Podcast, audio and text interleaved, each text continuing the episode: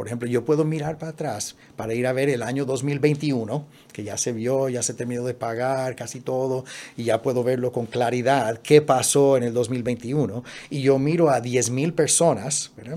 y su gasto, y lo tengo aquí por detalle, lo puedo mirar así, y lo puedo sortear.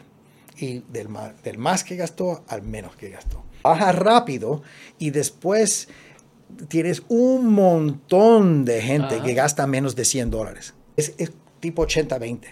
Sí, sí, sí, entiendo, entiendo, lo que, está diciendo. El 20% de esos individuos se gastan el 80% de lo que se gasta el grupo entero. Que eso también pasa en la música. Eh, hoy, de hecho, que hoy están saliendo los récords, los Spotify te envía un, ah, resumen del año, de quiénes ganaron, qué sé yo. Lo que tiende a pasar es que 80% de los, de las de del tiempo escuchado está concentrado en 20% de los artistas. Exacto, de hecho sí. Pero mira qué curioso, dentro de los artistas de ese 20%, cogemos Bad Bunny, por ejemplo. 80% del tiempo escuchado Bad Bunny está concentrado en 20% de las canciones. Sí.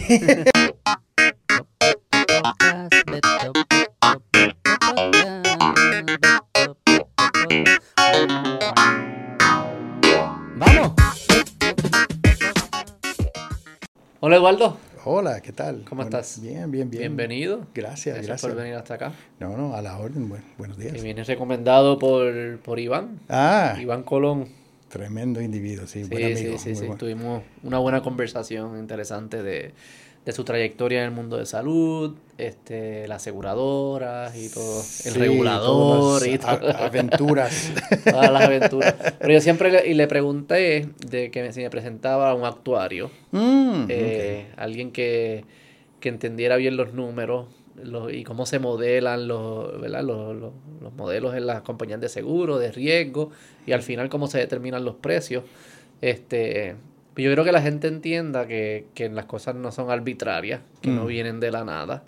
Este, y que al final la compañía de seguro lo que está tratando es de, de alguna forma eh, predecir cuál va a ser tu costo de salud, de servicios de salud. Y la tarifa que tú pagas es relacionada a, esa, a ese cálculo. No es algo que se, que se inventan. Y no, y porque a veces pienso que la gente piensa que, por ejemplo, ah, yo voy a pagarle 100 dólares, por decir un número, 100 dólares a la compañía de seguro, pero voy a usar servicios de salud de mil. no, o sea, no, no, funciona haciéndole trampa, así no es que se gana. Al final la compañía lo que está tratando de estimar es cuánto va a usar y de alguna forma te lo cobra. Yo digo que es como que te está, es como un ahorro, te está diciendo, dame ese dinero y lo ahorramos, porque esto es, en cierto tiempo, con cierta probabilidad, esta es la cantidad de recursos que tú vas a necesitar. ¿Verdad? Y así como que más o menos funciona Sí, seguro. Sí. quería hablar con alguien que entendiera bien esos números y dónde vienen, cuáles son las variables que afectan esos números. Y, y, te digo que no, es muy común para mí eh, eh, eh, que alguien me pregunte eso, eh, eh, ¿verdad? Con, con, el interés así genuino de, de, conocerlo. Entonces, para mí es un honor poder ah, pues, compartir algo de esto.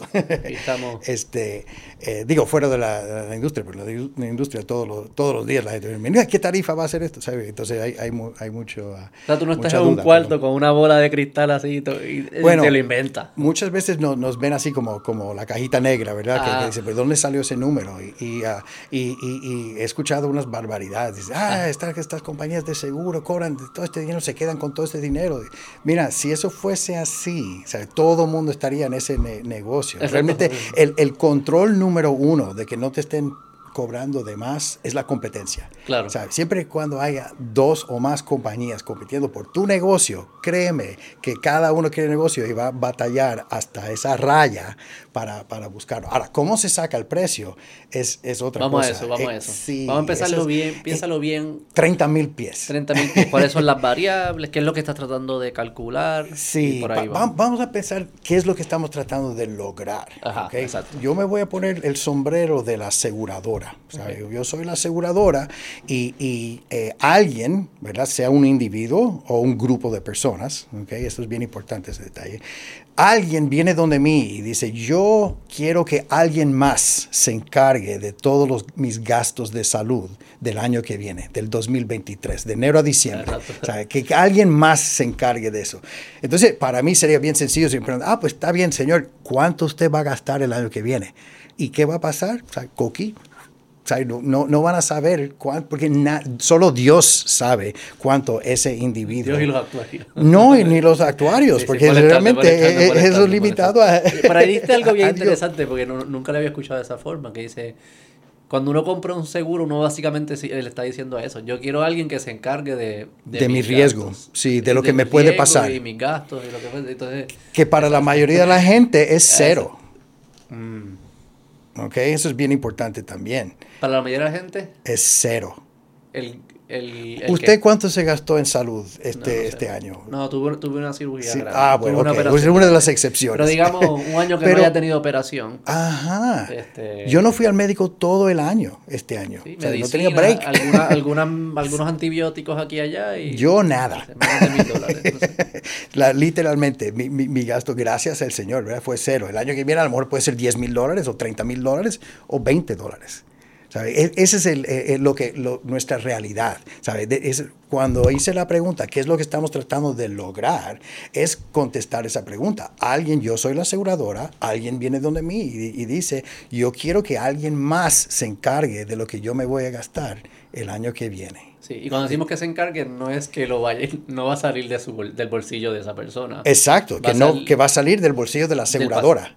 Sí, pero yo tengo que darte el dinero no, no, no, y tú me das el dinero cuando yo te digo el precio. Claro, claro, claro. Pero el primer paso es que vienen donde ti con, con esa, esa Quiero que alguien se me encargue. Que alguien se me encargue y, te pregunte, ¿cuánto me vas a cobrar por cubrir ese riesgo? ¿Sabe? Por asumir el riesgo de, de esta persona random que llegó donde ti con esa necesidad de que alguien más, yo no me quiero encargar de mi cargo de salud de la quiero que alguien más se encargue y yo estoy dispuesto a pagar por ese servicio, pagar una prima. Y si te digo que es 10 mil dólares por mes, me vas a mandar para buen sitio. Claro. ¿qué? para eso yo me encargo. Claro. ¿Sabe? Que, que, tiene un, un, un, punto de, de, balance. y, eso, ¿sabe? eso es bien importante, porque piensa en los extremos. Si yo te digo que el precio es 10 mil dólares por mes, ¿sabe? Me dices, no, thank you. Pero si te digo que es 7 dólares por mes, me arrancas la mano. Y la razón por la cual te lo arranco en una y no en otra. Por la percepción de riesgo. Es mi percepción de cuánto yo voy a pienso gastar. que me voy a gastar. Exacto. Y tú me estás cobrando menos de lo que yo pienso, pues lo hago. Si me cobras más de lo que yo pienso, no lo hago. Es, exacto. Que, que, que, ahí se pone un poco área gris, pero está llegando exactamente a, a donde es. ¿Verdad? Porque mira lo que pasa. Cuando digo alguien viene donde mí a, entregarme su riesgo, ¿verdad? Este, y me hace esa pregunta, ¿cuánto yo voy a gastar? Dije que esa, esa persona puede ser una persona o un grupo de personas. Y dije que eso era importante, ¿verdad? Porque sabes qué, para una persona es imposible. es imposible predecir cuánto una persona va a gastar. Ahora, tráeme mil personas y te puedo decir cuánto el grupo va a gastar con bastante precisión. Claro. Okay. Es, ahí es donde está el secreto. si yo voy solo y voy sin grupo y tú no tienes un grupo, o sea, yo soy tu primer cliente y tu único cliente, ahí tú me vas a decir un número bien alto. Que te, que te protege, ¿no? no necesariamente, no, porque entonces no, no vendo. No lo haría, digo. No vendo, no vendo, no puedo, no me puedo dar ese o sea, que ahí, no se daría negocio. No. Nunca existiría Porque volvemos al principio. Porque eso es lo mismo que hazlo tú. Si yo fuese monopolio, pues sí, ¿verdad? Si I'm the only game in town, pues, ¿eh? ok, tienes que comprarlo aquí. Pero estoy viviendo en un mercado donde hay 14 aseguradoras compitiendo por el mismo negocio. Entonces, si yo me quedo acá arriba, ¿sabes? No, y, y, y siendo nuevo, no voy a vender. Pero además, pues si tú me dices, si tú me dices un número que es menor de lo que yo anticipaba, tú me dices, el precio va a ser menor de lo que yo anticipaba que me hubiese costado si lo pago yo, este, yo decido hacerlo. Si es más, no decido hacerlo. Sí, Pero ¿por y, qué? Y, ese es un reto que tienen todas las aseguradoras del mundo. ¿Por qué? Porque tú puedes... ¿Por qué para ti es rentable cobrarme menos de lo que yo gasto en médico. No, no, no es rentable. Eso es lo rentable si mi percepción era incorrecta. Pues vamos, a, vamos a coger dos pasos para atrás. Dale, dale, dale. Porque eh, eh, el, el, issue del de individuo versus grupo es súper importante. Súper importante. Sí, sí, sí. porque eh, toca un tema que, que se llama credibilidad.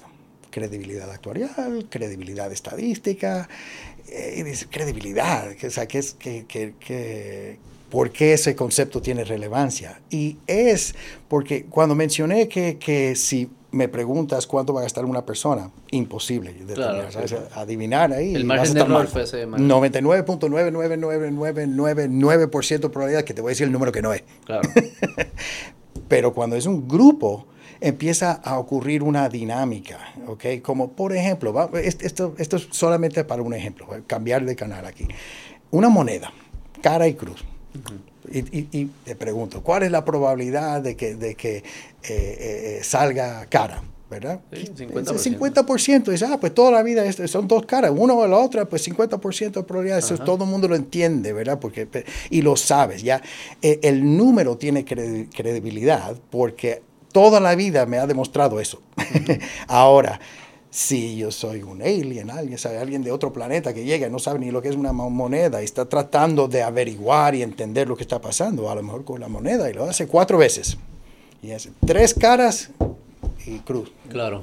Sí, a un niño. Y, a un niño, exacto. Y viene y, llega a la conclusión de que hay 75% de probabilidad de que, de que salga cara. Porque mira, lo hice cuatro veces y tres de los cuatro salieron cara. Claro. Ahora, e, eso, el problema con eso es que tienes un sample set muy pequeño. Tienes cuatro gatos, cuatro cuatro, veces, cuatro, cuatro trials. Y, y en, en, eso es demasiado pequeño para ver la, realidad del riesgo que, que, estás buscando ver, lo que estás tratando de entender. Ahora, en vez de hacerlo cuatro veces, lo haces 400 veces y te aseguro que no van a ser 300 caras y 100... Se va a acercar al 50. se, va a acercar, se va a acercar más al 50. Al no va a ser 200, 200, pero 195, 205. Y mientras más grande el sample, más se acerca Más se acerca a eso. Y eso es lo que pasa con el, con el gasto, que cuando tengo un individuo frente a mí, ¿sabe? Una, un, hombre de 28 años, que, que le hicimos unos unas pruebas de laboratorio y todo sale, sale chévere, ¿verdad? Un ejemplo ya no se puede hacer eso, pruebas de laboratorio, ¿verdad? Por, por, ¿No? Por, no, por, por Obama, que hay una cosa que se llama este, Guaranteed Issue y, y, ah, pues y, ahorita vamos a llegar a ese punto. sí, es un parte también importante. Pero una persona que, que, que relativamente saludable, ¿verdad? Que, que eh, 28 años, hombre, ya de por sí tiene lo que en, en nuestra industria le llamamos un valor esperado, ¿ok? An expected value en inglés. Y ese valor esperado es por su, sus características, su perfil. ¿Y cómo llego a esa conclusión? Ay, mira esto, tengo que buscar 10.000 individuos, 10.000 hombres de 28 años relativamente saludables. que se parezcan ciertas características. Y, sí, que sean como que similares, ¿verdad? Aquí los tengo todos un poco, bastante representativos. Tengo 10.000 chicos de 28 años, ¿verdad? Ahora me pregunto, ¿cuánto gastan estos 10.000 personas, ¿verdad? En su año. Porque, ¿sabes qué? Muchos van a gastar cero, la mayoría van a gastar casi nada. Pero hay unos pocos que les va a pasar algo. Le van a diagnosticar con algo, van a tener un accidente, van a, whatever, algo les va a pasar y van a gastar. Gastan poco, porque en el Spectrum los hombres de 28 años, hello, están bien low, ¿verdad? Y al mejor gastan 47 dólares por miembro por mes, un número por ahí. Y, y es, esos 47 dólares que en promedio gastan mensualmente termina siendo la base de cómo yo miro a ese individuo. Okay, entonces ya, ya de por sí, eh, ahora estoy presumiendo que ya soy aseguradora y ya tengo una base de datos bien grande y tengo acceso a la información, porque eso es, eso es eh, oro, o sea, le necesitas la información. Entonces ya una aseguradora que está up and running, pues ya tiene todo su data. Entonces mira su propia data de experiencia, así lo llamamos, la data de mi experiencia. Precio, mi precio es, es el promedio o algún, algún número que represente el grupo al que yo pertenezco. Exactamente. ¿Y el grupo que yo pertenezco, qué variables tienden a ser? ¿Edad? Pues cuando, cuando hablamos del mercado de, de, eh, planes médicos, casi siempre lo dividimos el mundo entre un, un negocio grupal y un negocio individual y la gran diferencia es que los, los, contratos individuales literalmente son una persona o una familia que está tomando la decisión para eh, eh, él o ella y su familia y típicamente va a pagar el 100% de la prima. Okay, ese es el mercado individual. O sea que si yo voy yo como individuo a una aseguradora... Te van a ver así, pero no lo dejan así. Porque para tarifar yo necesito grupos. Por eso yo, Entonces yo te pongo en un grupo. ¿Y qué grupo es? El grupo de mi de mercado individual. Ah, la población de la aseguradora ah, individual. Ah, pues cuando, cuando los grupos, por ejemplo, una empresa que trabaja con bajo grupo, el, el pote es ese grupo nada más, no es todo el mundo que está en la segura. Eh, Exacto, siempre y cuando es un grupo, sea un grupo ah, grande, porque necesita cierta, y si es un grupo pequeño, pues hacen el grupo de los grupos pequeños. El grupo de los grupos pequeños, exactamente. Ahí pensaba que se metía todo el mundo en el mismo pote. Bueno, se puede para ciertos análisis y, ah, todo eso, pero la dinámica es diferente en, en, esos mercados. Entonces, la, el, el perfil de riesgo típicamente es menor en empresas grandes Después medium serían los, los, pymes, ¿verdad? los grupos pequeños. Y ya el riesgo mayor es el mercado individual. Okay. Y, y, ahora voy a empezar a, hablar de esa parte. Okay. ¿Sabes cuando mencioné los, los, los, eh, los hombres de 28 años que en promedio gastan 47 dólares por persona por mes, o lo que decíamos per member per month? Por miembro por mes. Es una estadística que se usa mucho en, nuestra industria, ¿verdad? Pero eso es un promedio, una sola cifra para representar a 10.000 individuos. Pero en la realidad, los 10.000 los 10, individuos, cada uno tuvo un gasto diferente en, en el año de experiencia que estoy analizando. Por ejemplo, yo puedo mirar para atrás para ir a ver el año 2021, que ya se vio, ya se terminó de pagar casi todo, y ya puedo verlo con claridad, qué pasó en el 2021, y yo miro a 10 mil personas, Y, su gasto, y lo tengo aquí por detalle, lo puedo mirar así, y lo puedo sortear, y del más que gastó al menos que gastó. Entonces, el número uno de los 10 mil quizás gastó este, 849 mil dólares en un año. ¡Wow! ¿Qué le pasó? Ah, bueno, tuve este, este medicamento que es súper costoso, whatever. Y después el que le sigue, medio millón, ¿verdad? Después 350 mil, después 280 mil, 250 mil, 100 mil, y, así bajando, bajando. Baja rápido y después tienes un montón de gente que gasta menos de 100 dólares.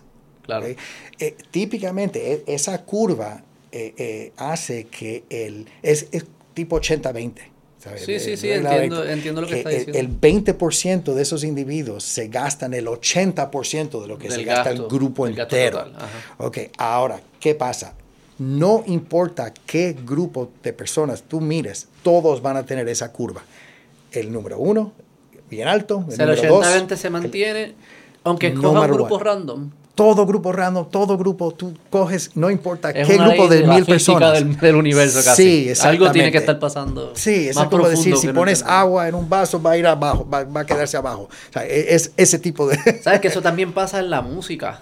Ah, sí. Claro, el como ah. que eh, hoy, de hecho, que hoy están saliendo los récords, los Spotify te envía un, ah, resumen del año, de quiénes ganaron, qué sé yo, qué, quiénes, escuchaste más. Y, lo que tiende a pasar es que 80% de los, de las de del tiempo escuchado está concentrado en 20% de los artistas. Exacto, de hecho sí. Pero mira qué curioso, dentro de los artistas de ese 20%, cogemos Bad Bunny, por ejemplo. 80% del tiempo escuchado Bad Bunny está concentrado en 20% de las canciones. Sí. o sea que sí, no importa cómo lo piques, se mantiene el. Digo, sí, y este con márgenes de error. Pues, pues observó eso y realmente eso está por todos lados. ¿eh? Eso, eso, no hay forma de escaparse de, de, esa realidad. Las distribuciones cambian un poco, pero, pero generalmente hablando. La regla. Lo que, lo que pasa en la vida del ser humano es que la mayoría de la gente estamos caminando por ahí bien y a algunos de nosotros nos da la mala suerte, algo nos pasa. ¿verdad? Pero son algunos y la magnitud con que eso pasa puede ser, ah, pues mira, tuve este evento, a lo gasté 500 dólares, ah, salí de eso, o 500 mil dólares. Nunca sabes, pero la distribución está y si lo sorteo, tengo esa curva. Ahora, ¿por qué eso es importante? Digo, eso, eso es todo. E, e, la naturaleza de los seguros es específicamente para bregar con ese asunto de que hay una concentración heavy de riesgo en pocos individuos y se tiene que diluir entre mucha gente.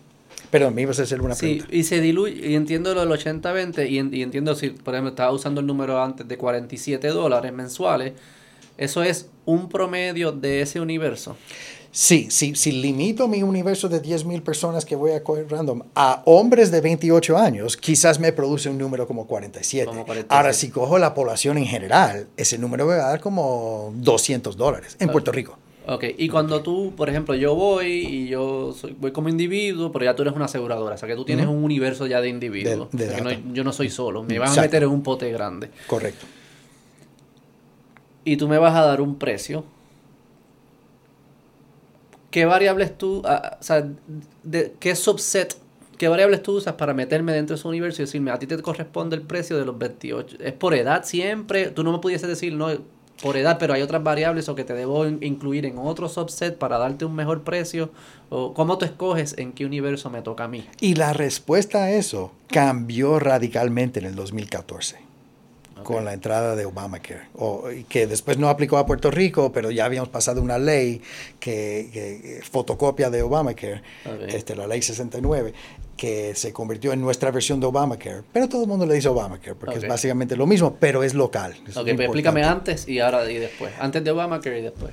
Obamacare fue la medicina para di- es que tratar de arreglar una enfermedad. Pero la enfermedad existía en los 50 estados, no en Puerto Rico. Entonces, en nuestro caso, que no teníamos esa enfermedad, que ¿Cuál ahorita es lo voy a describir, Ajá. este, nos dieron esa medicina aún sin la enfermedad. Entonces trastocó nuestro mercado. Ok. En nuestro mercado antes del 2014, el mercado de pago directo tenía tarifas estándares para todas las edades. Yo tenía una tarifa individual, pareja, familia y aplicaba para todas las edades. Todas las edades pagaban el mismo precio. El mismo precio. O sea, que va alguien de 20 años, lo mismo que alguien de 70 años. Mensualmente. Mensualmente. 47 o el número que fuese. Sí, eso es Así era antes. unheard of. Sí, así era. E- e- e- Eso es, eso es lo que, como lo que sería la, la, la utopia. O sea, uto- utopía. Utopía para el de 70, para el de 20 no es utopía. No, exacto, pero nuestros precios eran razonables. Entonces tenías una forma que el, el, el, el de, el de 20... Eso en Estados Unidos no pasaba. No, porque allá... Era eh, por riesgo. eh, El, el- aquí, ¿sabes? Una, una palabra que se usa mucho eh, en los mercados y en las compañías y, y- y hasta en patronos, ¿verdad? Eh, que es el paternalismo, ¿verdad? Este, tenemos un, un- aquí teníamos y tenemos todavía un, un- un mercado paternalista. En Ajá. términos que, que- que cuidamos más a los nuestros, porque nunca sabes cuándo el que le estás diciendo sí o no algo puede ser tu vecino, eh, el, ¿verdad? el tití de tu hermano. ¿sabes? Es, nuestra comunidad es diferente. En Estados Unidos el mercado es mucho más eh, eh, profit oriented, ¿sabes? Que, que tie- Pero no tiene... es cuestión de profit oriented, porque el de aquí yo imagino que era profit oriented. Sí, Allá pero lo que las tomas de es, deci- allá era más, el que tiene el riesgo paga la tarifa y el que tiene menos riesgo paga menos tarifa. Aquí No, era todo no. el mundo paga la misma tarifa, ¿no? Era como el riesgo de la población. No, no, no, no. ¿No? No, no. Lo que estoy diciendo es que la- los planes de aquí eran basados en el sistema de salud de aquí, donde tú tienes copagos fijos y tú tienes eh, eh, un, un plan bastante comprensivo. ¿Sabes? Tú lo que pagas son ¿sabes? 15 pesos aquí, 50 pesos, 100 pesos en el hospital. En Estados Unidos, si algo te pasa, Ah, sí, sí. teniendo cubierta, full, un buen plan médico, y llegas a sala de emergencia, te puede salir 2.500 dólares Sí, sí, a sí. ti, ¿sabes? Y, y 10.000 que pagó la aseguradora. Es una cosa ridícula. Sí, es El- distinto. el- el- la, la base de, de precios, le- eh, todo, todo es una cosa exagerada. Entonces, lo mismo pasa con las aseguradoras. Las aseguradoras comerciales en Estados Unidos están buscando constantemente cómo sacarle eh, bastante provecho al, al asunto y se prostituyó. ¿Sabes? Lo, lo que, lo que era el- el- el dise- los diseños de aquí en- eh, sería un, un Cadillac en, en Estados Unidos. Allá, eh, primero, esto es antes de Obamacare, empezaron a tener 20 mil exclusiones por preexistencia. Ajá. ¿Sabes? Si, si eh, alguien, por ejemplo, y en, en el mercado grupal, que eso aquí se- eh, eh, tampoco, nunca se, se llegó a ver, ¿verdad? Pero imagínate, yo trabajo en una compañía de 500, de 1000 empleados, ¿sabes? Y, y cambia el plan médico, y el nuevo plan médico entonces no- nos, nos hacía eh, pruebas de salud, y si yo salía como diabético, había una exclusión que decía, ah, Eduardo Cetina no tiene cobertura para la diabetes. ¿Cómo? Sí, porque ya eso es un pre-existing condition, una condición preexistente y yo te coticé solamente lo nuevo, porque tú me pediste algo económico, porque ya los precios están fuera de liga y tú quieres algo, una solución mágica, pues yo me inventé que yo te voy a cotizar cualquier cosa que le pase a tu gente. Pero si ya tenían una condición, eso está excluido. Y eso era una forma de ofrecer una cubierta más barata significativamente más barata, porque estás en esa curva tipo Pareto, ¿sabes? Donde Bad Bunny está acá arriba con el 80% de, de, de, los... De los este, de la escucha. de la escucha. Pues eh, eh, eh, dice, ah, pues te voy a excluir ese individuo nada más. Casi nada Claro, y bajaste, claro. entonces, sacaste el más caro. Sacaste el más caro. entonces ves un lasering, can, can, can, can.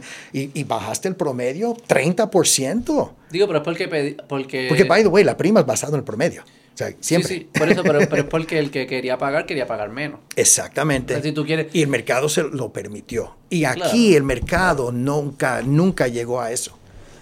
Pero ahí yo no le echaría la culpa, ¿sabes? Como que eh, la aseguradora te está diciendo, si tú quieres pagar menos, pues una forma de hacerlo es no cubrir algunas cosas. Sí. Porque Exacto. al final es el principio que estábamos hablando cuando comenzamos la conversación. O sea, lo que la aseguradora va a, pagar al final del día. Lo que le pides, o sea, lo que, lo que le contrato. Eh, y, es lo, y, y, es, y es lo que la aseguradora estima que va a ser los, los gastos hacia el futuro. ¿Verdad? Como que tú me vas, es casi como que tú me vas a pagar el el precio que me va a pagar el grupo en agregado representa mi estimación de cuánto me va a costar el futuro. Así es que funciona el sistema. O sea que si tú quieres bajar los costos, eh, cuánto te cuesta, pues yo tengo que cubrir menos cosas hacia futuro. al final lo que yo le digo a la gente, la aseguradora no caga dinero. Es el dinero que tú le estás pagando y ellos lo pagan para allá. Ellos lo administran. Es como una administración de dinero. Sí, y como tienen, tienen la, la, lo que yo le llamo, lo llamamos, la, la experiencia. y eso, eso es data. Experiencia es, data. Tienen la data de lo que se ha gastado en el pasado. Pueden fácilmente pinpoint. Dice, oye, ¿quieres bajarle 14% del grupo, pues ¿sabes qué? Esta parte aquí cuesta 14% de las reclamaciones. Sácalo y bajas eso. Ah, pues vamos a hacer eso. Que es lo que ahora está pasando con ciertos medicamentos bien costosos. Me imagino. Ese es, un problema. Que, ok, entonces eh, Obamacare prohibió esa actividad. De bueno, la, bueno En, Estados Unidos, si empezamos con la enfermedad, ¿verdad? porque si Obamacare es la medicina a la enfermedad, ¿verdad? ¿Cuál era la enfermedad? La enfermedad era que ya el afán de bajar precio, porque el precio se basa en el promedio. Si los costos de, de los servicios de salud están subiendo, subiendo, subiendo, el precio de la prima para cubrir ese riesgo también va a subir y subir. Entonces, en el afán de bajar el precio, se empezaron a hacer ciertas cosas que no eran agradables para el mercado. Sí agradables para el, para el que lo tiene que pagar, pero no agradables para el que está entrando a la cubierta pensando que tiene una buena cubierta y se choca con eso, porque a veces la orientación te, te pintan las cosas y lo dicen tan rápido que uno como que no capte que mi diabetes está excluido. y después voy por ahí y, veo eso y, y ah. entonces read the fine print, ay, no, no está cubierta. Y entonces ahí empieza también, se añade a la, mala fama que tienen las aseguradoras de eso. Pues, imagínate, eso es, ¿no? Y, la, y, se lava las manos, el patrón dice, ah, no, eso es X compañía que, que, que tomó esa decisión, y qué sé yo. Ajá. Tú sabías que eso. Anyway, pues está eso, ¿verdad? Y encima de eso, también empiezan a reconocer, pero no empiezan, ya sabían, pero que, el gasto es diferente por edades. Entonces, especialmente el mercado individual, empezaron a tarifar de acuerdo a ese gasto.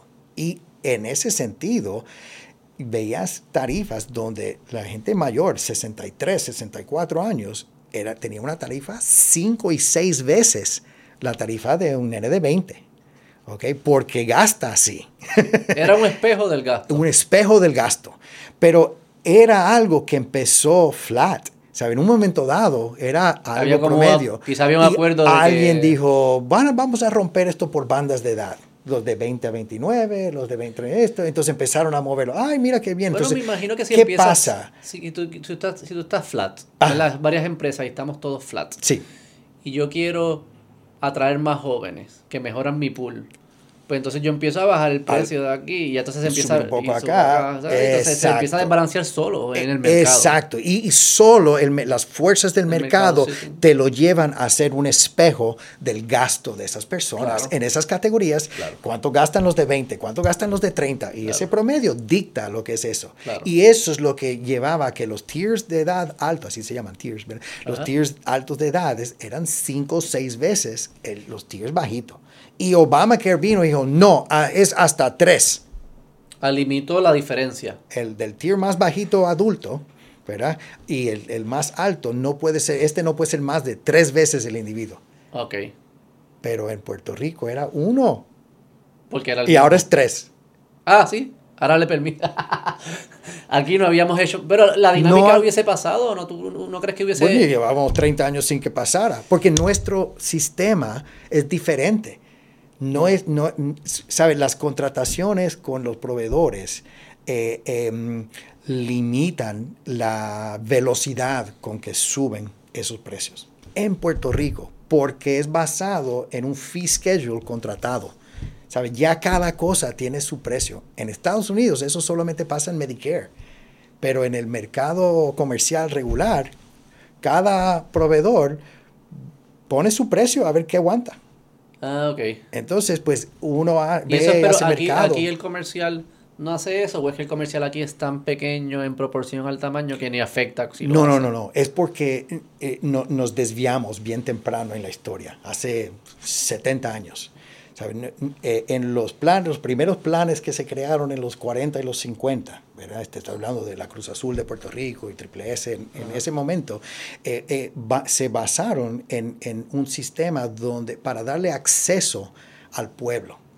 Y la mayoría del pueblo pues, pues no tenía ese mismo acceso. Para tener acceso tiene que ser unos precios módicos. Entonces, pues la clase médica en ese entonces accedió bueno, a unos precios alcanzables, unos precios razonables para que la aseguradora pueda eh, eh, ofrecer unas primas al, público accesibles, ¿sabe? Que, que, sea algo que, que, pueda entonces traer esa salud a, a, las masas. Y hemos seguido con ese, con ese sistema, en cierta forma, pero ese sistema, como muchos sistemas, eh, tiene una inercia sistemática, ¿sabes? sistémica. Eh, eh, la, básicamente estamos hablando de un, listón de precios para todos los, servicios. Y si se paga 15 dólares para esto, 38 pesos ¿Y cuál es el proceso de, dólares. ¿Cuál es el proceso de revisar esos precios? Eh, cuando hay suficiente presión en el mercado de que algo está por debajo de lo que debe de estar, pues se, se, se, ajusta. O sea, no es muy dinámico. No, eh, estamos, eh, llegaste a la conclusión que es, de, ahí nace la inercia. ¿Por qué? Porque ese es el mismo que usamos el año pasado y ese es el que usamos el año antepasado.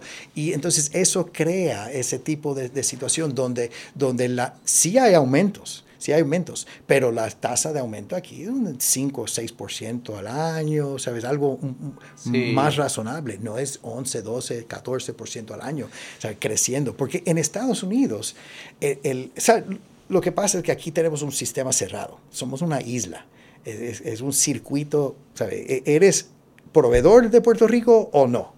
Sí, sí. ¿Sabes? Es, es bien blanco y negro. En Estados Unidos tienes áreas, entonces pues yo, yo, yo sirvo este mercado, South Florida. Ajá. ¿Dónde, dónde acaba South Florida?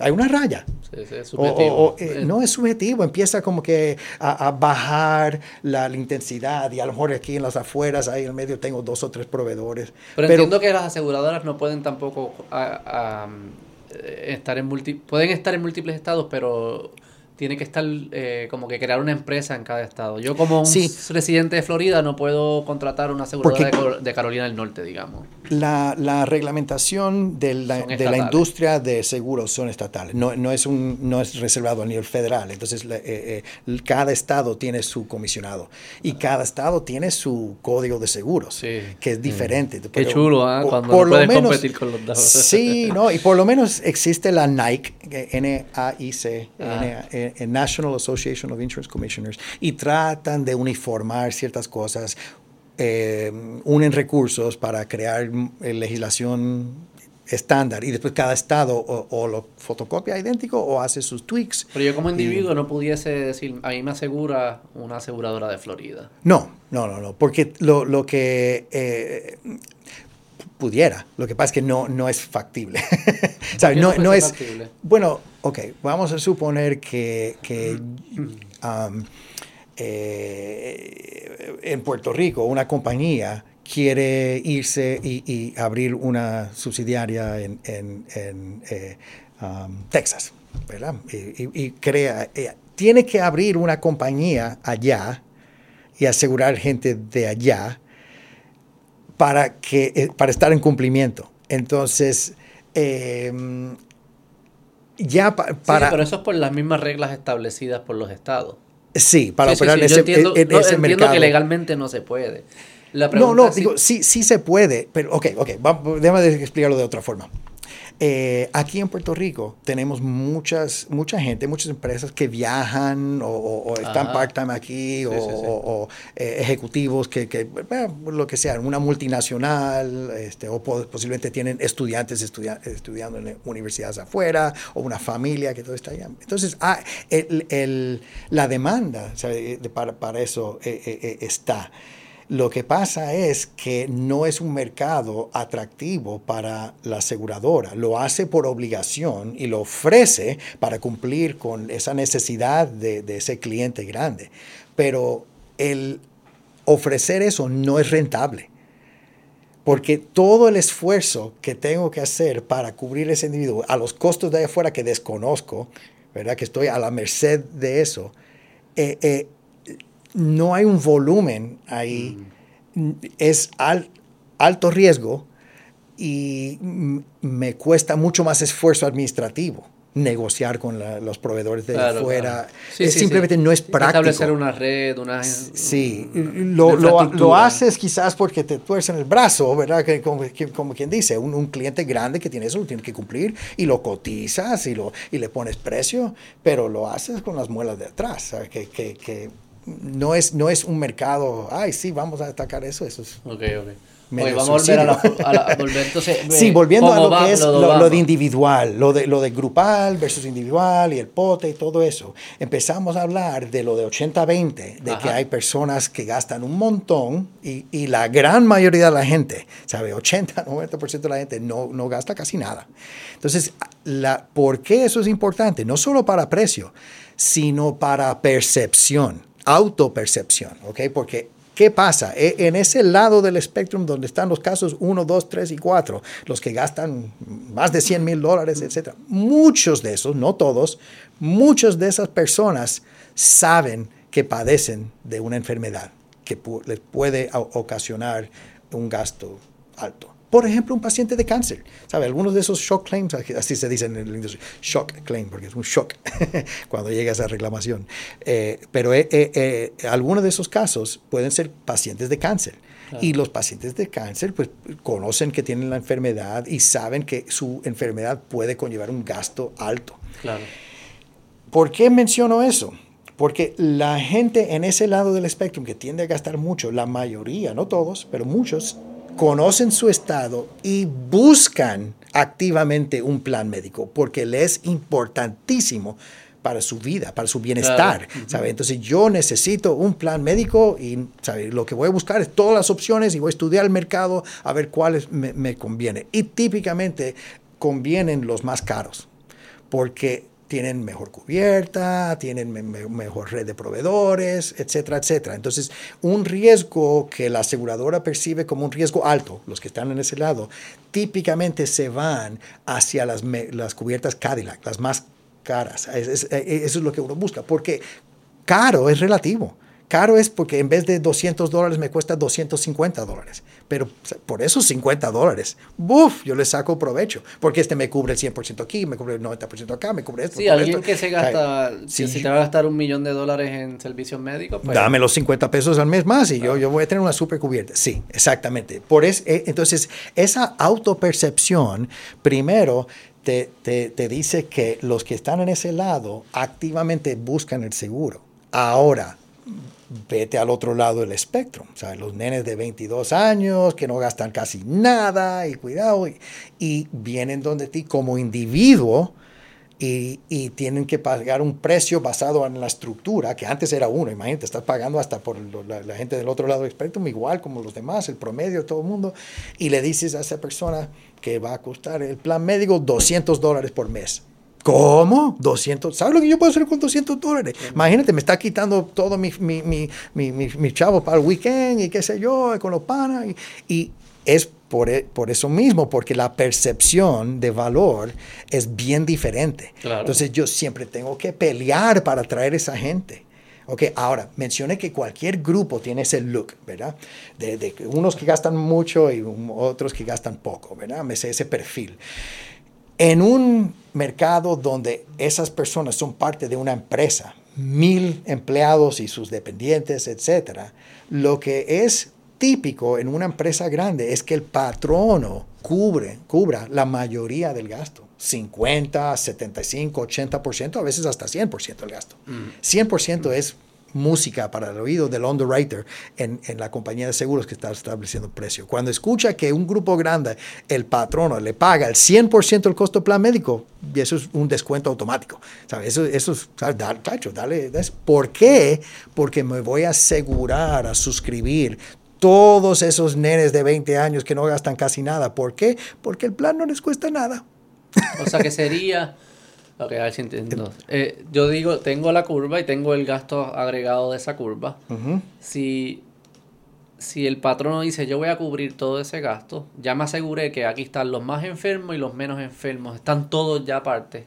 Yo básicamente le puedo dar el costo promedio por persona literalmente calcular el promedio y dárselo por persona. Exacto, pasándole en todo el mundo. Ahora, Ahora sí, sí, sí, si yo empiezo a ver que que el patrón no lo cubre, lo que significa que los jóvenes, algunos entran, algunos entran y se salen el año que viene, hay como que más movimiento, ya entonces tengo que a ese promedio añadirle un premium, como un safety, como mm. algún por ciento que me cubra esa, esa volatilidad de que entran y salgan los saludables. Bueno, míralo de esta forma. Este, no, no es tanto un safety, es simplemente eh, le estás sacando gente del denominador y restando muy poco al numerador. ¿A qué me refiero? sí, sí, sí, sí, sí entiendo, ya entiendo. A veces El costo total se queda igual, pero lo divides entre menos personas.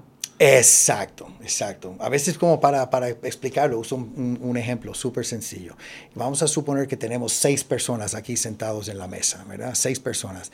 Y para representar cómo sería el perfil, pues de, de mucha concentración en poca gente, yo me voy a apuntar como el que gasto 300 dólares al mes y las otras cinco personas, cero, cero, cero, cero y cero. Entonces yo soy el de 300 dólares. Ahora, si los seis agarraditos de la mano entramos a un grupo con plan médico, ¿cuánto va a costar? 50 pesos. ¿Por qué? Porque son 300 dólares dividido entre seis personas, 50 dólares por cabeza, pues ese es el costo del plan. solo son 300. Sí, estoy solo, solo, pero en la medida que uno o dos salen, ya, ya con un salir, ya, ya, ya subió, ¿verdad? A 60 pesos, y a 75, y a 100, y a 150. Pero ahí básicamente lo que está pasando es que los de cero están subsidiando al, a los de, al de 300. Hello, eso es la, el, el, la naturaleza de los seguros. Eso siempre pasa. Eso es bien importante reconocer. Sí, sí, sin eso el seguro no existe. Pero déjame entonces pensar. Si somos, eh, digamos, somos seis personas de 70 años todos, eh, que y todos tenemos las mismas condiciones preexistentes. O sea, somos todos seis iguales. De 70 años. De 70 años. Es posible que el año que viene le pase a algo a uno que gaste 300 dólares mensuales y los otros, como era posible que nos pasara también a nosotros, estamos contentos, estamos diciendo, sí, yo estoy dispuesto a subsidiar porque yo sé que en algún momento me va, me va, me, me va a subsidiar a mí. Ahí me tocaría. Pero cuando estás mezclando personas de perfiles tan distintos, como alguien, un joven de 20 años y una persona de 70 años, el joven está diciendo, espérate, yo estoy subsidiando, pero yo, yo no me creo que yo tengo la misma probabilidad de que me dé la enfermedad que al mayor. O sea que yo estoy subsidiando por ser buena gente, no porque me estoy cubriendo no estoy cubriendo mi arbitrariedad, la, posibilidad de que me dé la enfermedad a mí. O sea, que es distinto. O sea, que yo sé que sí los seguros funcionan con, con, con subsidio, pero me parece que moralmente y éticamente son distintas cuando se subsidian personas eh, que se enfrentan al mismo riesgo versus se subsidian personas que no tienen ningún riesgo. El riesgo es mínimo y están subsidiando a otras personas. Para mí son cosas, son ejemplos, son cosas distintas. Sí, sí, sí, no, no, y, y, estás llegando a, a, los temas importantes, ¿verdad? Porque eh, el, eh, si dejas eso, que lo, que lo que usted está diciendo hace mucho sentido, pero de, dejándolo así solo, pues lo puedes llevar a un extremo y ya, ya no hay seguro. ¿sabes? Porque en la medida que uno sigue y sigue. E, e, inicialmente, si tengo a todo el mundo el mismo pote, pues sí, el de 20 años con su prima de 200 dólares está y su gasto de 40 está subsidiando el de 64 años con su prima de 200 dólares y su gasto de 600. sí, exactamente. Ok, entonces vamos a picarlo a la mitad, ¿verdad? De 20 años a 40 y de 40 a 60, ¿verdad? Y, entonces ahora tenemos dos tarifas. Claro. Pero después esos vamos a picarlos a la mitad. Y a la mitad. Ahora mismo lo que tenemos es una curva federal impuesto por los federales porque eso salió de control en Estados Unidos y lo fijaron y, y la curva tiene un precio, un índice de 0.635 para la edad de 0 a 20. Esto es el mercado individual y, y, grupos pymes, ¿sabes? Los, los pequeños. Y después brinca a 1.0 para edad 21 se queda en 1.0 por 4 y después empieza a subir paulatina. Cada edad sube, sube, sube, sube, donde terminas en 64 plus en 3.0. Entonces, no importa qué a qué aseguradora, qué producto individual metálico, que así se llaman, eh, eh, eh, entras a mirar, si miras el precio de uno de 21 años y miras el precio del de 64 años, el de 64 años va a ser tres veces el, el del individuo. Y eso era para limitarlo a lo que era una curva. Porque si no lo, si, no lo limitas, fuese 10 a 1, puede que fuese peor, Quizás es una exageración 10 a 1, pero, pero, pero, 5 o 6 a 1. Peor que 3 peor que tres. Entonces, ¿qué pasa? Ahí dices, ah, nítido, ahora los de 20 años pagan el promedio de los 20 años, como, como dijiste, ¿verdad? Porque están todos en su pote de los de 20 años y mira, eso pagan poco. Pero ¿qué pasa al otro? ¿Sabes? Ya está entonces la prima de, de, mi abuela en, 700 dólares. Es una pregunta económica, una pregunta moral de que si, porque al final... Pero, pero, pero antes, antes de, de seguir eso, piensa entonces, si, si ¿verdad? Eh, eh, eh, abuela tiene 64 años, ¿por qué 64? Porque ya 65, pues pasan a Medicare y es otra, otro mundo y otro cantar, ¿verdad? Pero si tiene 64 años y está pagando una prima de 800 dólares por mes, ¿ok? ¿Por qué está pagando eso? Porque está en el pote con otras abuelas de 64 años. Entonces le estamos diciendo, abuelas, tienen que pagar lo tuyo. eso, eso es lo que...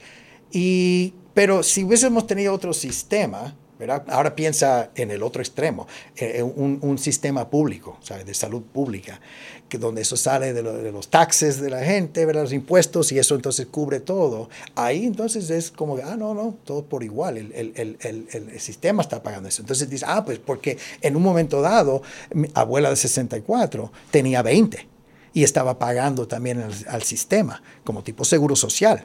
¿okay? Entonces, si llevas eso a un extremo, dices, ah, pues ¿por qué no entonces ahorraste seguro social? Pues no, no, paga lo tuyo. Ajá.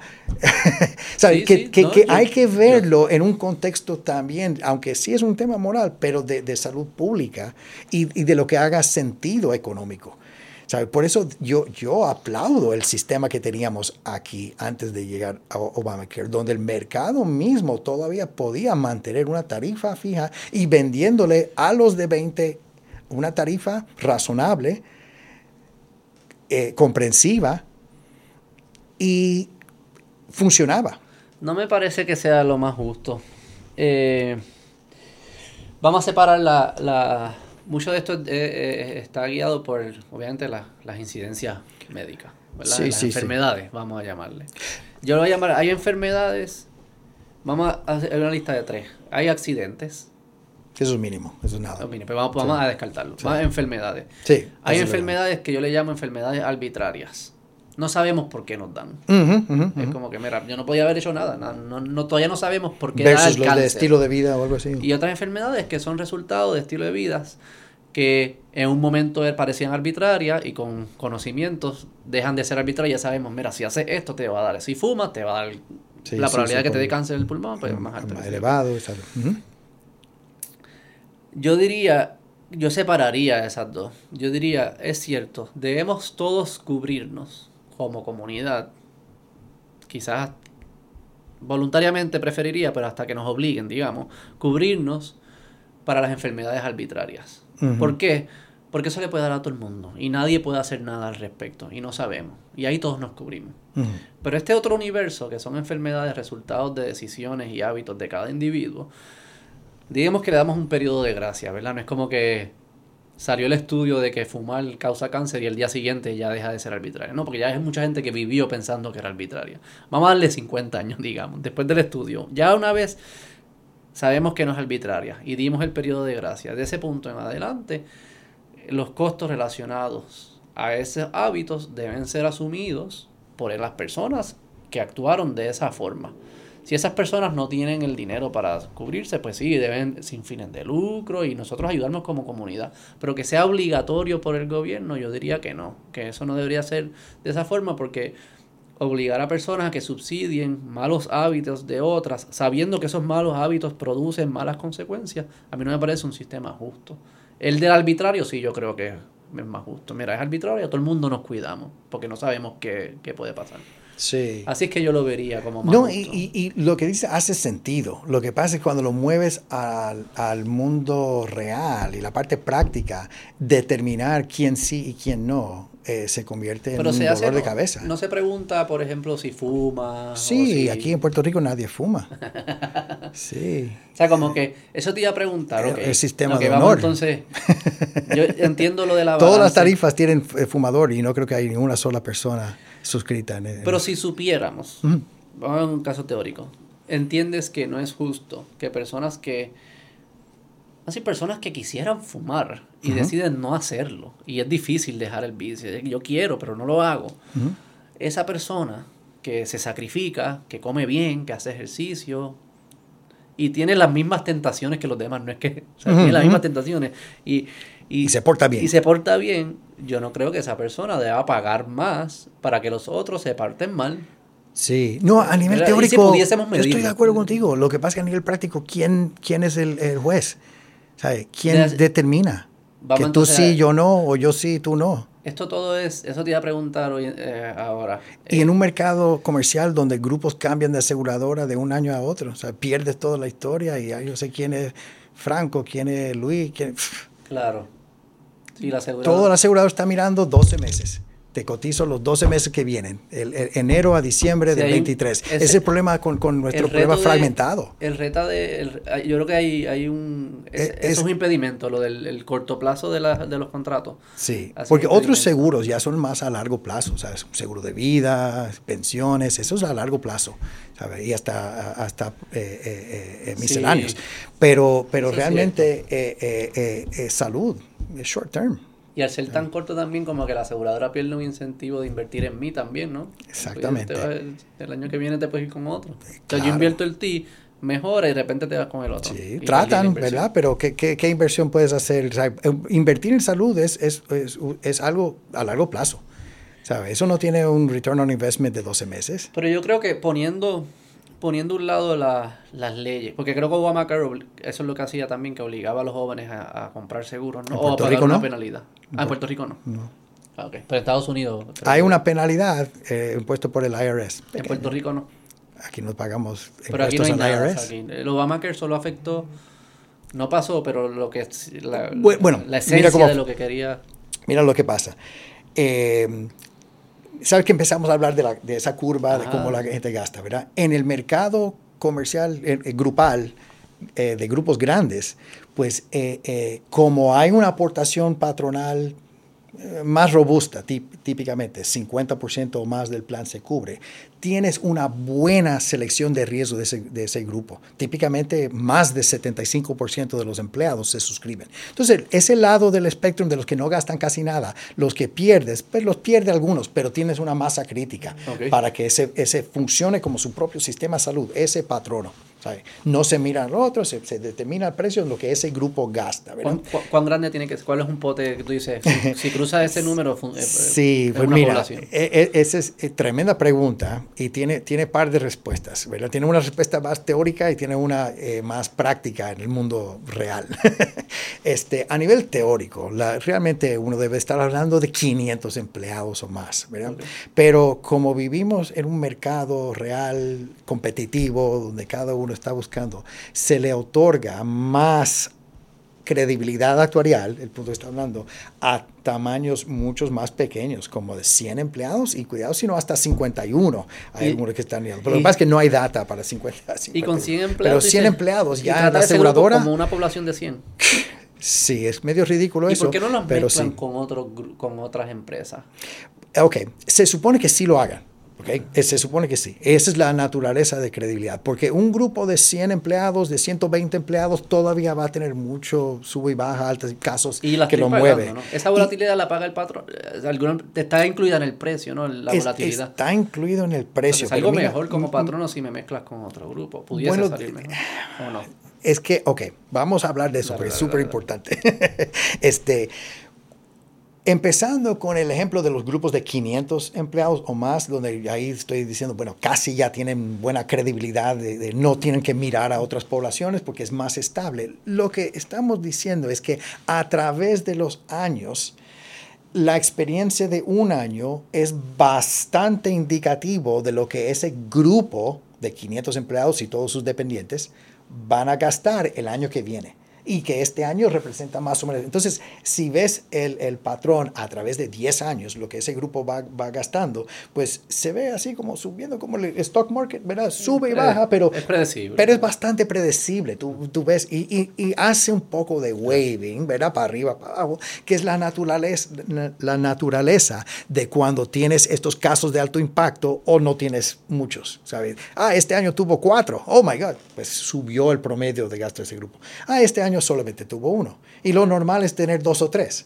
Entonces, pues, ¿cómo esos casos entran? Pues me mueve el promedio del grupo, pero no tanto, porque, hello, son mil personas, 500 empleados más 500 dependientes, pues, ¿sabes? Eh, mil y pico personas. Entonces, e, e, eso e, es la naturaleza de credibilidad, de que puedes mirar un periodo y va a haber estabilidad para el otro y se va a desviar, pero no tanto. Ahora, en la medida que me voy al otro extremo, la desviación es brutal. Y en ese in-between, que son los de, de, 51 a, a, 499, ¿verdad? para poner un número, eh, eh, ese in-between, el movimiento se parece a los grupos grandes, pero los swings, ¿verdad? el waving entre años es mucho más grande. Entonces, puedo tener un año donde el grupo gastó, por ejemplo, vamos a suponer que el baseline es el año 1, 200 dólares. Año 2, 210. Año 3, 220. Y así sucesivamente. Sube como 10 dólares todos los años. Más o menos 5%. Tan, tan, tan, tan. Pues, ¿qué pasa? Un grupo grande a lo mejor se desvía por eso 5, 7, 8 dólares en cada dirección. ¿verdad? No, no, sabes en qué dirección se va a eh, desviar de ese baseline. ¿verdad? Pero un grupo mediano puede moverse 20 o 30 dólares. Entonces, ¿qué pasa? Eh, ese mercado típicamente está basado en un, donde el precio es como 20% más de lo que gasta el, eh, se gasta en reclamaciones. Entonces, esa desviación me puede eliminar totalmente todo lo que yo quería para, para la retención. Porque esa es otra cosa que no hemos hablado. Y, quizás esto sería buen momento para tocar ese tema. esa pregunta, antes de movernos, ¿cuál es el, próximo tema para apuntarlo, para que no se me olvide? De lo del eh, eh, el, loading, de los gastos administrativos que se ponen encima del gasto de reclamaciones. Ese split, es, eso es importante también. Ok, entonces que tenemos el, el, grupo grande, digamos de 500 o más, es un poco menos volátil, lo que significa que eh, se eh, las desviaciones del promedio son más pequeñas. Si yo pensaba que iba a ser 210, maybe 208, maybe 212, y, pero es manejable. Los grupos más pequeños tienen desviaciones más grandes. El promedio sigue siendo el mismo, son 210, pero maybe a veces es 180, y después 260, lo que fuese. Exactamente. Te pregunto, esa volatilidad está incluida, se pricea. Yo imagino que el precio tiene que reflejar la volatilidad. Sí, mira, mira lo que pasa. Y, y, lo describiste muy bien. Que, que a, lo mejor tiene el mismo promedio, 210, pero uno 180, el otro 240, o whatever. Ok, ahora la aseguradora grande ese grupo de 120 empleados o whatever que a lo mejor tiene 100 empleados de ese, digo, 100 grupos, 100 clientes ah, de ese tamaño. Ah, Entonces, de esos 100, 50 se fueron por debajo del promedio, 50 se fueron por encima y se cancelan. Entonces yo, yo le di el precio y, y, ah, por eso pues, lo mezclo con el se mezcla ah, con el otro negocio y ya, todo, funciona, todo, todo, funciona. Lo, que pasa eso es lo que tiene sentido, es que en, en, cuando lo transfiere, eso es, en, en, teoría se supone que sea así, yo lo puedo cobrar todo el mundo los 2.10 y, y está así, ¿verdad? Pero lo que pasa en la vida real es que tan pronto tengo uno de estos grupos que pensé que iba a ser 2.10 y le cobré una prima de 230 para asumir ese riesgo y se fue en 180, en papel se ve, oh my God, fabuloso para el mercado. El mercado empieza a salivar y le dice, ¿qué? ¿Gastaste 180? Y tú tienes un loss ratio, que es la terminología que usamos, que por cada dólar prima se, se, gastaron solamente 70 centavos en reclamaciones y la aseguradora se quedó, entre comillas, con esos 30 centavos. ¿verdad? ¡Wow! Esos bizcochos. Las otras aseguradoras le salen los colmillos y le dicen, te doy cero aumento, te doy menos 5, como es una subasta. Porque ese año salió así. ¿A base de un año usan? Es increíble, pero sí. Ah, pues eso, es eso, es eh, eso, es, eso es incorrecto, eso es actuarialmente incorrecto, pero el mercado lo hace por desespero, porque lo ve y dice, no hay más nada, ¿sabes? Tengo que vender algo. Pues mira, ese grupo se ve lindo, pero realmente es, al revés. Como underwriter sabio, el que debes de tarifar así es el que está en 230. Lo que, el mercado lo ve como feo. La, la pregunta que yo me hubiese hecho es, si yo con ese grupo, al, principio del año anterior, antes de que empezara ese año que fue 180, con mis modelos, si yo hubiese podido predecir que fuese 180, y ahí yo digo, ahora yo me siento cómodo, pero si yo hubiese predecido que era 210, y terminó, o 230, 210 más, 230 digamos, yo hubiese predecido que era 230 y fue 180, yo no debo ir a, a buscar ese cliente, porque probablemente eso es un año volátil. Sí. O sea, que es, yo, yo fuese bien cauteloso de cómo yo mido esas oportunidades. Sí, y, y, y eh, muchos, muchas entidades, consultores, ¿verdad? firmas grandes de, de eh, eh, y el mercado actuarial, ¿verdad? precisamente, el, tratan de buscar esa ventaja competitiva, de, de decir, ok, ¿Cómo yo puedo saber que este grupo, el que tengo en mis manos, va a ser el de, el de 180 o va a ser el otro? Entonces empiezan a buscar relaciones y dicen, ah, ven acá, me di cuenta que de cada 100 veces que veo este código de diagnóstico, pues 30 termina siendo este otro. Pues le pongo punto 30 al expected value de esa cosa y le hago un modelo mucho, mucho más complejo para cometer el mismo error porque solo Dios sabe lo que va a pasar. Entonces, lo que estoy diciendo es que tratan de hacerlo. Ese no es el juego. Eso es sí, digamos. Pero, pero no puedes tapar el cielo con la mano. O hay ciertas realidades que tú puedes intentar hacer eso, pero para que te funcione, tienes que verlo en el agregado. ¿sabes? No va a ser grupo por grupo. Entonces, eh, al fin estás haciendo lo mismo. ¿Sabes? no, pero déjame hacerte una pregunta. Porque hay, hay varias empresas, de, varias aseguradoras. Vamos a asumir que todas son igual de buenas en, en administración. En, su underwriting, sí. No, no, no. En ah. administración. Ok. Igual de buenas en ventas. Lo único que hacen distinto es modelar. Ah, ok, ok. La, la, gana, la ganancia, quien va a ganar ese juego es quien modele mejor. Quien entiende mejor el riesgo ¿Quién que, entiende que, está tarifando. Sí. Que hasta cierto punto es saber predecir el futuro mejor que el otro. En cierta forma, cierta sí. manera, ¿verdad? De quién se va a enfermar y cuándo y qué sé yo qué. o- Mm, No de quién en se va a en enfermar. grupos, o qué pero tipo en grupos, es entender Sí, sí. la dinámica del O sea, grupo. quizás no puedes decir, yo tengo 100 mil personas, quizás no puedo decir estos 5 se van a enfermar, pero sé que 5 se van a enfermar y que a 5 le van a dar este tipo de cáncer y que este tipo de cáncer cuesta esto. Y quizás la otra aseguradora dice, no, no, no, se van a enfermar 4. O sea que yo voy a poder pricear un poquito mejor. Y otro, no, 6. Y quien mejor la pegó, pues gana el juego. Eso no, así no es que se gana en seguro, principalmente. Am, uno O es- pensaría que sí. o, pero es- o eso es más, o los modelos de actuariales son todos iguales y se gana en, en la operación administrativo. No, ¿Dónde no, se no. gana el juego de seguro? Ok, el- el- el- generalmente el margen es bien, bien pequeño. Eh, Por lo menos en, en seguros de salud, Sí, sí. el profit margin típico es como 2%. ¿sabe? Como mucho 3%. Eso sería un año espectacular. A veces 1%. Sí, sí. Es bien finito. Sí, y porque es controlado por realmente por la competencia. La, la aseguradora le encantaría cobrar más. Claro. Pero viene otro y le, le da un precio por debajo y eso por debajo. Entonces llega siendo a- hasta qué punto dices, olvídate, ya no, ya, ya es una locura, ya te lo. O sea, que, que es eh, el mercado tiene el equilibrio de esa presión de la realidad del mercado. Ahora, volviendo a, a la pregunta de, de si tengo ¿Quién gana? cinco asegurados, ¿quién gana? Empieza con esta realidad. De esas cinco que están compitiendo, solamente uno es la incumbente. Entonces, solamente uno tiene la data de, de verdad, al detalle.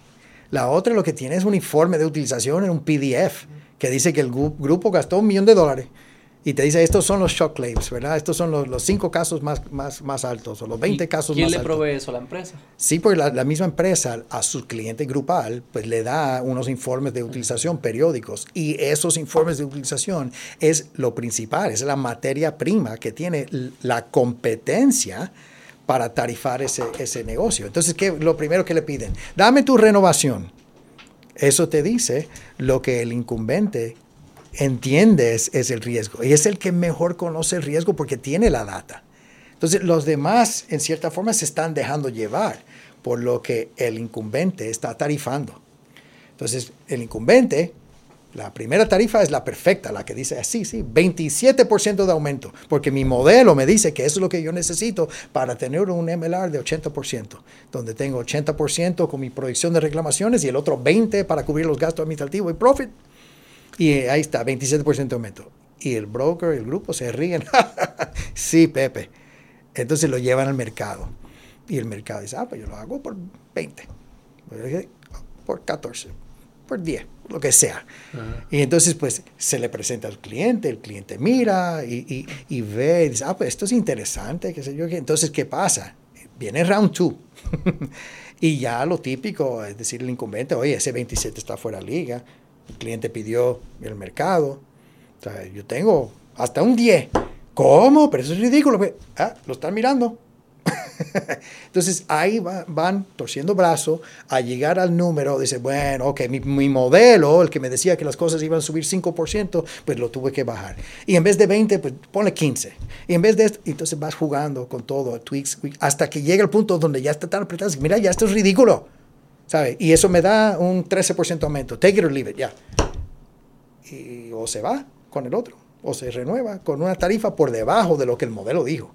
Así es que funciona en la vida real. Por eso gana el que gana el que el que tenga un modelo que mejor prediga, ¿no? Que, que, No, que, que sepa gana, decidirle. eh, gana el que mejor hace el juego de, de decir dónde está su raya de walk away. por eso, pero eso es producto del modelo. No, El- no- es no producto de la experiencia. pero no es producto de decir. El modelo te dio el primer número.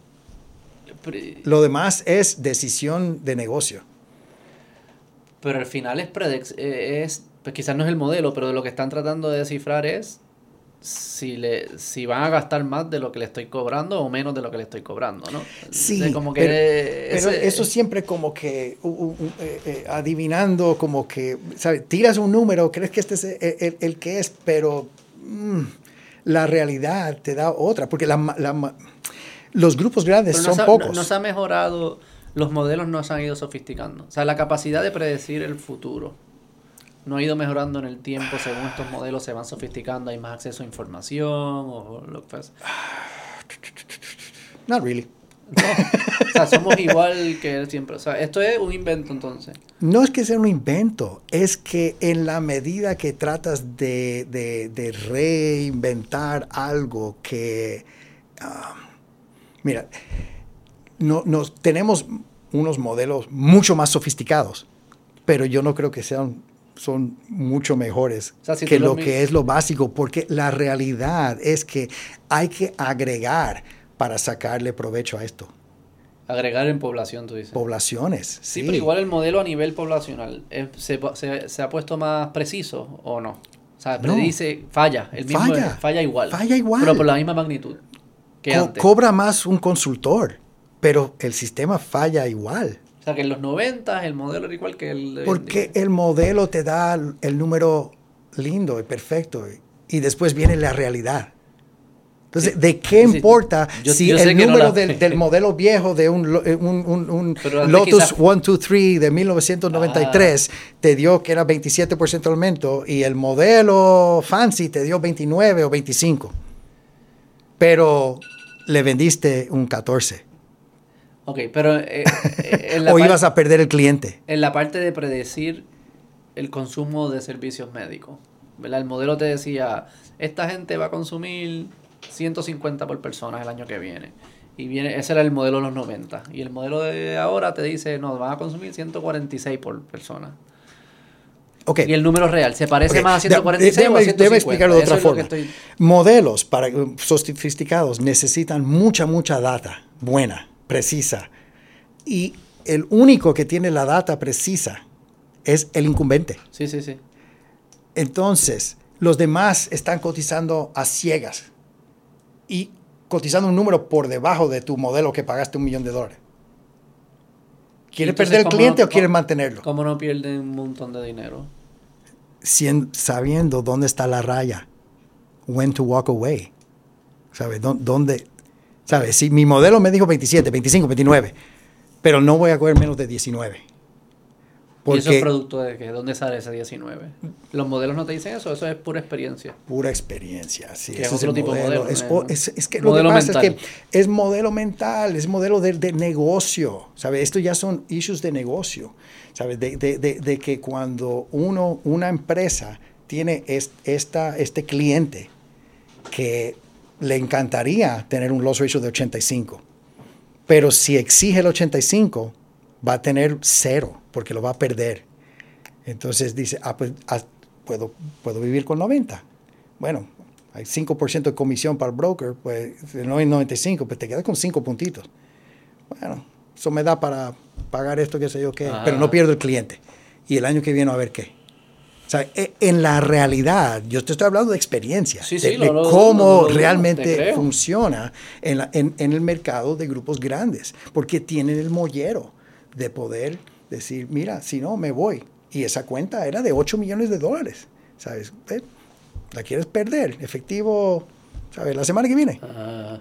No, ok. ¿Le vas a dar cero aumento? Tampoco, ¿sabes? Porque, ¿sabes? El grupo, pues, ¿dónde está la raya? ¿Cómo funciona esto, los modelajes con cuando son Medicare y Medicaid? ¿Cómo funciona ese mundo? Wow. Bueno, el de Medicaid, eso es, es un work in progress, eso está cambiando y ahora en enero primero cambia de nuevo el modelo. Eso Pero esas tarifas vienen dadas, ¿cómo funciona? Bueno, ok, sí, e, en, en Vital, ¿verdad? Que es, que es eh, el nombre eh, eh, actual del programa de Medicaid en Puerto Rico. Primero que Medicaid cubre aproximadamente 40% de la población en Puerto Rico. Es huge. 1.2, más de 1.2 millones de personas. Vital. Vital, sí. Son cuatro aseguradoras, o, lo que ellos le llaman los MCO, Managed Care Organizations. Y antes de noviembre primero del 2018, se tarifaba por región. ¿Sabe? Había ocho regiones, hay todavía ocho regiones geográficas en Puerto Rico y las aseguradoras interesadas tarifaban, cotizaban un PMPM, costo por miembro por mes, para asumir el riesgo de esa región. Y decía, ah, pues mira, eh, la, la región norte, ah, pues 180 eh, eh, dólares, y este dijo 178. Y eso se calculaba igual con la misma... Sí, porque le publicaban la experiencia de la, de, de, la aseguradora actual, ¿verdad? Y, y, entonces todos tarifaban basado en lo que ellos entendían que es su mejor número. Y literalmente es ver quién, quién tiene el mejor número y eso se, se iba a, a esa. ¿Y cómo llegan a números distintos? ¿Es quién se atreva más? ¿O es que los modelos están diciendo números distintos? ¿O es que.? Pues mira, ok. Mucha gente piensa que se entra así a nivel de qué por ciento de la gente le va a dar cáncer y cuánto va a dar cáncer, como lo estabas diciendo. Ah, como yo pensaba que era. No, así. Es mucho, mucho más sencillo. No, es cuánto gasta el grupo y cuántas personas hay y divides un número entre el otro.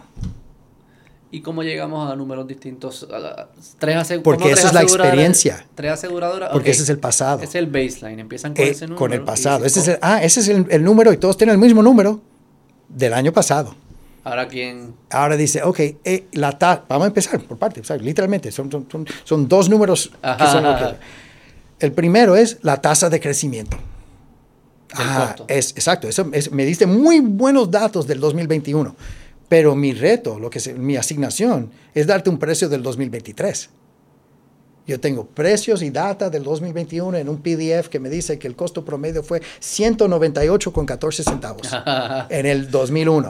Ok. Y a todo el mercado, ajá, ¿y cuánto va a ser en el 23? Entonces, pues, vamos a ver, a ver, en ese mercado, cuando yo participé en esto, pues las cosas estaban subiendo así, después así, después así, y, y- y en promedio, pues 8% al año estuvo creciendo eso, ¿ok? Pues 2021 acá son 8 y aquí son otros 8, como 16% más o menos, 16.64 para ser exacto. Tengo que subirle 16.64% a los 198.14. ¿verdad? Y eso me va a dar, qué sé yo, Pero ahí estamos do- igual. 232. Ahí tú tienes la misma información que yo, so que vamos a llegar es a la misma un conclusión. actuario en un cuarto, en una aseguradora, diciendo, creo que el número va a ser 223 dólares el año que viene. Y, y después viene la, la, la, la gerencia que está diciendo, ¿pero qué trend usaste? 8%. 8 no está alto.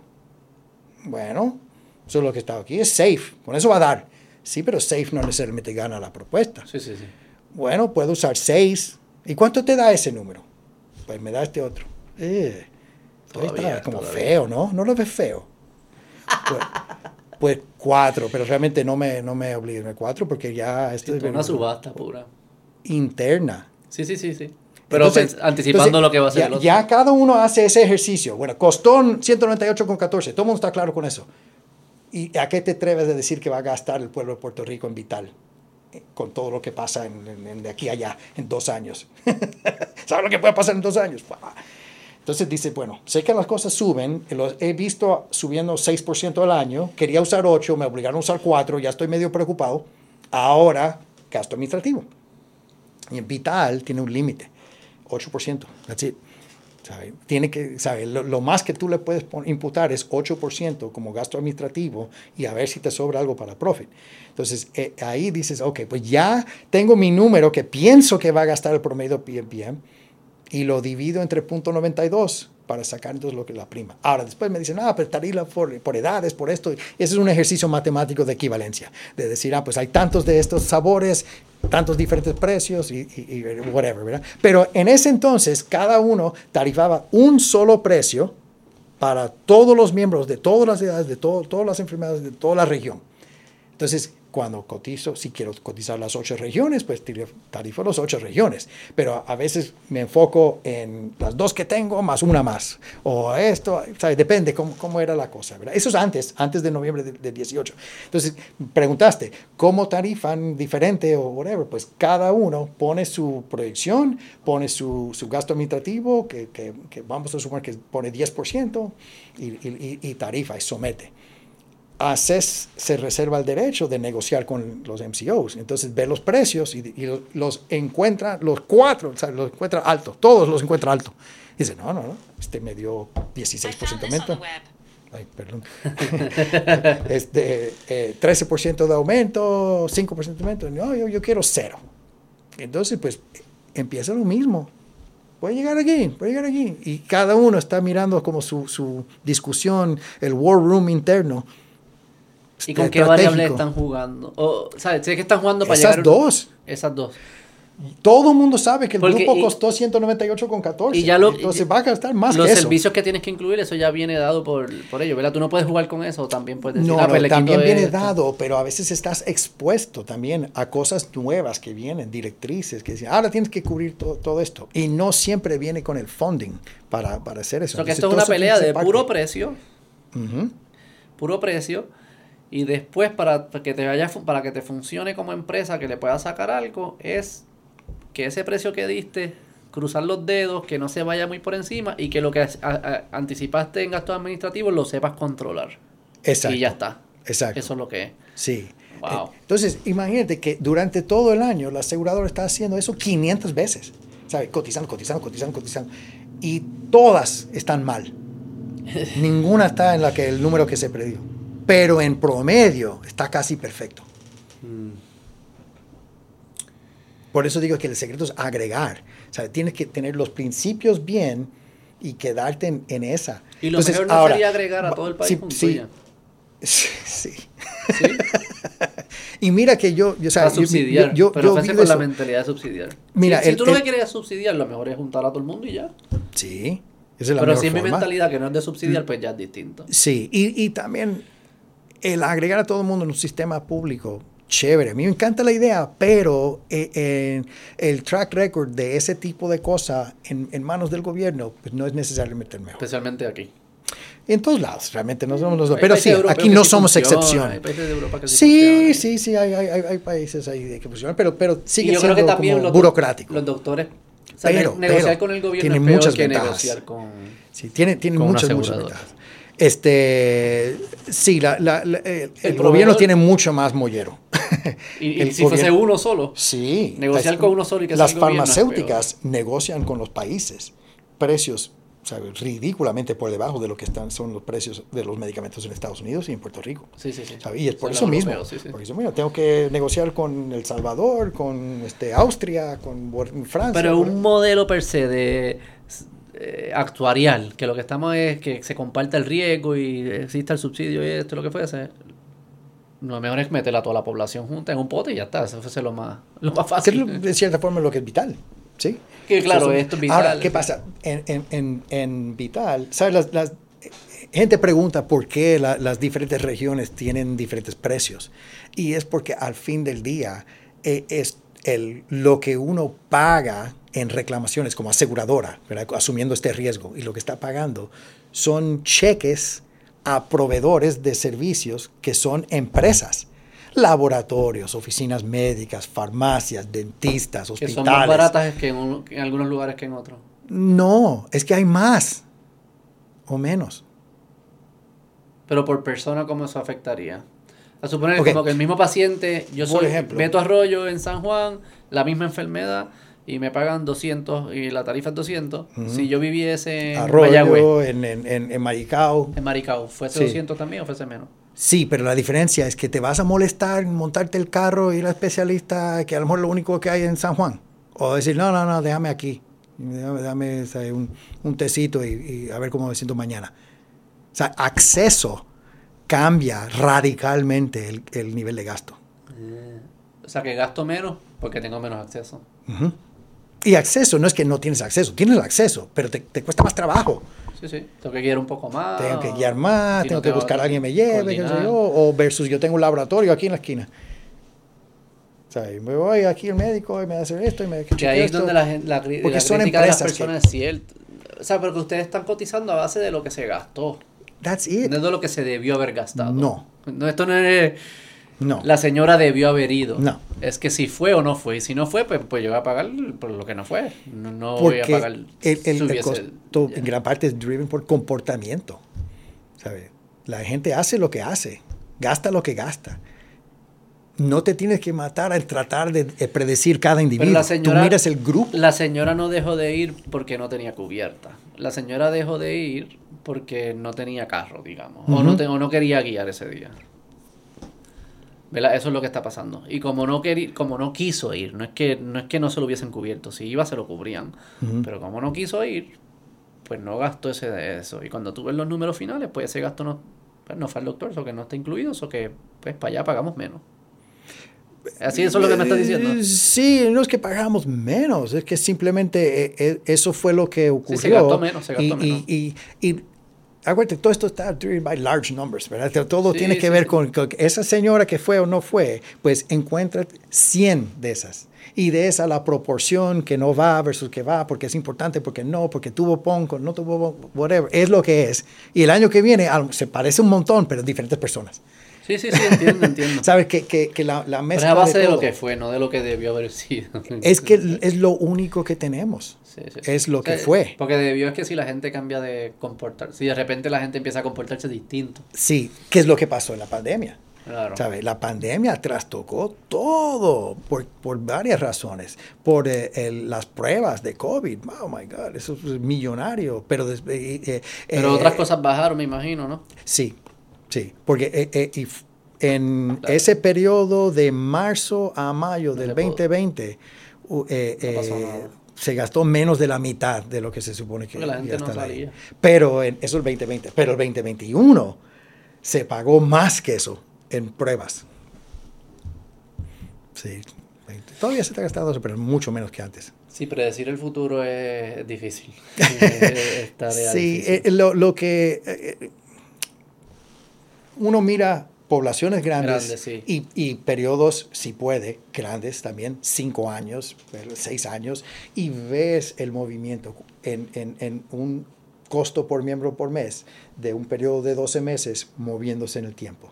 Diciendo, ok, enero a diciembre, febrero a, a enero, marzo a febrero, y así en el tiempo. Y ves una raya haciendo esto, subiendo, haciendo un poco de waving, y dices, pero esto va a seguir así.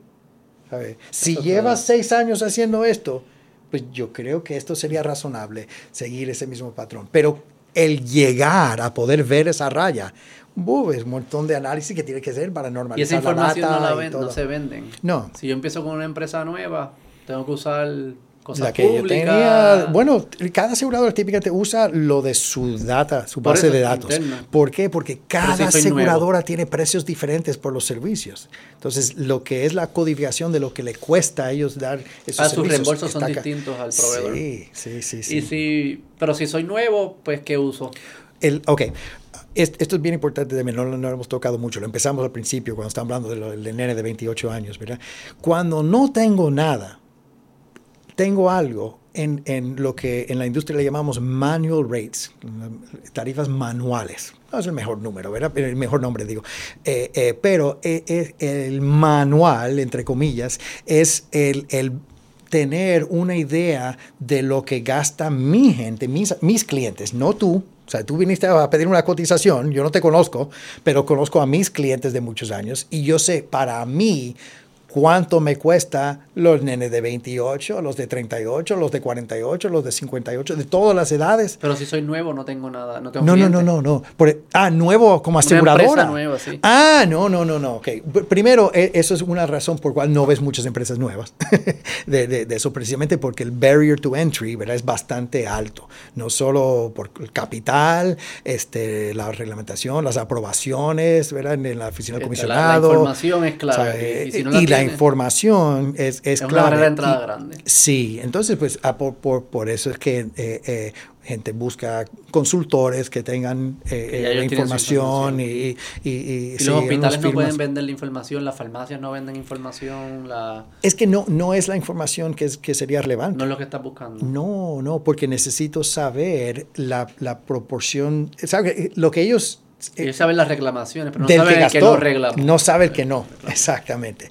Tiene que diluir entre que esa es la gente. parte de la curva que es importante. Exacto. Digo, ¿Qué las dos son importantes, parte de esa curva? Necesitas la curva completa para saber. Sí, exacto, porque si, si puedo dividirlo entre toda la población, pues baja el promedio, pero Maybe, maybe los bancos, los sistemas de tarjeta. no, no, es, no, es, no es, sí, pero no es muy problemático eso. No, ok, no. no. porque eh, eh, empiezas, em, eh, bueno, bueno, Primero que te puedes parar en las tarifas que ya existen y usarlos como proxy, me cobro lo mismo que el otro. Y, Exacto, exacto. Eso se, eso se llama shadow pricing. Sí, sí, sí. Porque eh, si alguien, una de estas aseguradoras grandes con Llegó muchos, muchos recursos, pues- llegó a esa conclusión, yo, te aseguro que más o menos 80, 85% de su costo es lo que ellos piensan que se va a gastar. Y le gano en marketing, y le gano en administración, y hasta que tenga información y ya yo puedo. Y ya, entonces me voy por con lo mío. Pero mientras tanto, pues tengo que tener mucha capital para poder sobrevivir esa tormenta. Eh, las, cuando hacen las cosas de cortar grama y... Ah, ok, sí. Eh, ¿Por qué pasa esas cosas? Pues mira, es verdad, me hiciste dos preguntas. Me preguntas de Medicare y me preguntas de Medicaid. Ah, empezamos a, hablar de... No, no, estamos bien. Ah, no, no, empezamos a hablar de Medicaid, ¿verdad? Para, pero para cerrar lo de, lo de Medicaid primero, que es vital. Sabes que te, te, mencioné cómo era el, el, asunto antes del primero de noviembre del 2018. Ah, ¿verdad? ¿Qué fue lo que pasó? En primero de noviembre es cuando nació el programa Vital. Antes se llamaba Mi Salud, ¿verdad? Y, y, y, Mi Salud dejó de existir y empezó... Eh, eh, vital y trastocó totalmente el, el, modelo. se, se, se, borraron las, las, líneas entre regiones para crear como el, single region, todo Puerto Rico. pero en vez de tener una sola tarifa, rompieron como en hasta 70, 70 diferentes tarifas eh, eh, por diferentes categorías de personas. Entonces, lo, volviendo a... Ah, ¿Cuánto cuesta esto? Es más espejo. Eh, es más espejo, pero ¿para qué? Bueno, para que sea justo para el individuo. ¿Qué individuo? El, el, bueno, el individuo. El que no paga nada. El, taxpayer el americano. ¿El taxpayer que paga una, un solo cheque? Como un solo cheque. No, el, que, el que fondea, alguien está pagando por, por Medicaid. Sí, pero lo está pagando todo. ¿Por, ¿Por, qué no a base de un promedio de toda la población? A menos que puedan demostrar que si es espejo es eficiente, es más, el, el, gasto es menos. Sí, lo que pasa es que el, el, el, la, o moralmente es distinto. Sí, lo, lo, que, lo que estaba detrás de eso era tratar de, de um, atender una cosa que se llama selección adversa, donde la gente no se acomoda donde se supone. ¿okay? Vamos a, hablar de eso. Eh, primero el mercado comercial. Déjame regresar a ese un momentito. ¿verdad? Sí, sí, La, la práctica es de un grupo grande se cotiza, típicamente se lo lleva una sola aseguradora. ¿Por qué? ¿Por qué no se comparte entre, entre dos? Hay formas de hacer eso, ¿verdad? Pero, pero es complicado. Porque para poder garantizar un precio, necesita la información de todo el grupo y que esté ese grupo conmigo para que ese promedio se dé. Claro. Si después digo, ah, no, no, vamos a dos aseguradoras cotizar el mismo grupo, entonces los que se quieran ir contigo, que se vayan contigo y los que vengan conmigo, conmigo. la cotización depende de quién esté. De quién esté. Entonces, si, si tenemos esa situación y tienes dos aseguradoras y una coge esa persona que gastó 500 mil dólares y el otro no pues de repente los promedios no se parecen en nada, porque el que pesó mucho al promedio está en un lado y no en el otro. Entonces, eh, eh, la selección adversa ocurre cuando tienes diferentes tomas de decisión, sea por aseguradora o de participar o no en el plan, en ese espectro de personas que hay, de los que gastan mucho y los que gastan poco. Si los que gastan poco hacen una cosa, y lo que gastan mucho hacen otra cosa, eso por definición es problemático, porque no se va a dar el promedio que calculaste de, de, de, todo mundo. Claro, Entonces, ¿qué pasa? Uno puede decir, ah, bueno, pues sencillo, si esta aseguradora cogió todos los casos de la gente mayor o los casos más complicados eh, o whatever, pues si tengo precios basados en, en, esos y unos precios más bajitos para los que gastan mucho, que se fueron esto, pues la tarifa se va a autoajustar. Eso es, eh, en teoría, eh, eh, suena correcto, pero en la práctica no llega ni cerca de cubrir la diferencia en gasto que ocurre, porque al fin del día hay mucha gente que gasta cero y no hay precios de cero de la misma forma, hay gente que gasta 100 mil dólares y no hay precios de 100 mil dólares. Entonces, tú puedes tratar de hacer esos movimientos, pero lo que mueves es peanuts. No vas a cubrir la selección adversa que, que ocurre. Por eso digo que, que puedes tener 70 diferentes buckets y todo eso, pero tratando de hacer algo, pero realmente no, no, en la práctica no se logra. El espejo no se logra. El espejo no se logra, no. Anyway, anyway. No se logra por, por, por, esos que son bien altos. y los bien bajitos también. Digo, eso lo lograría fácil.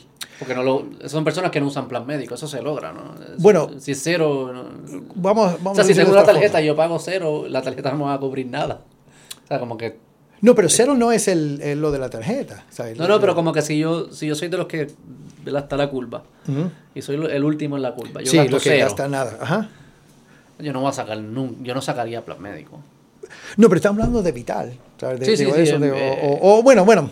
bueno, hablando bueno, pero bueno, perdón, no estamos hablando de precio privado. el espejo no, no, no, no, no, es posible por lo que les cuesta un millón al año. Porque esa gente jamás, digo, poca gente puede pagar un millón de dólares al año en salud.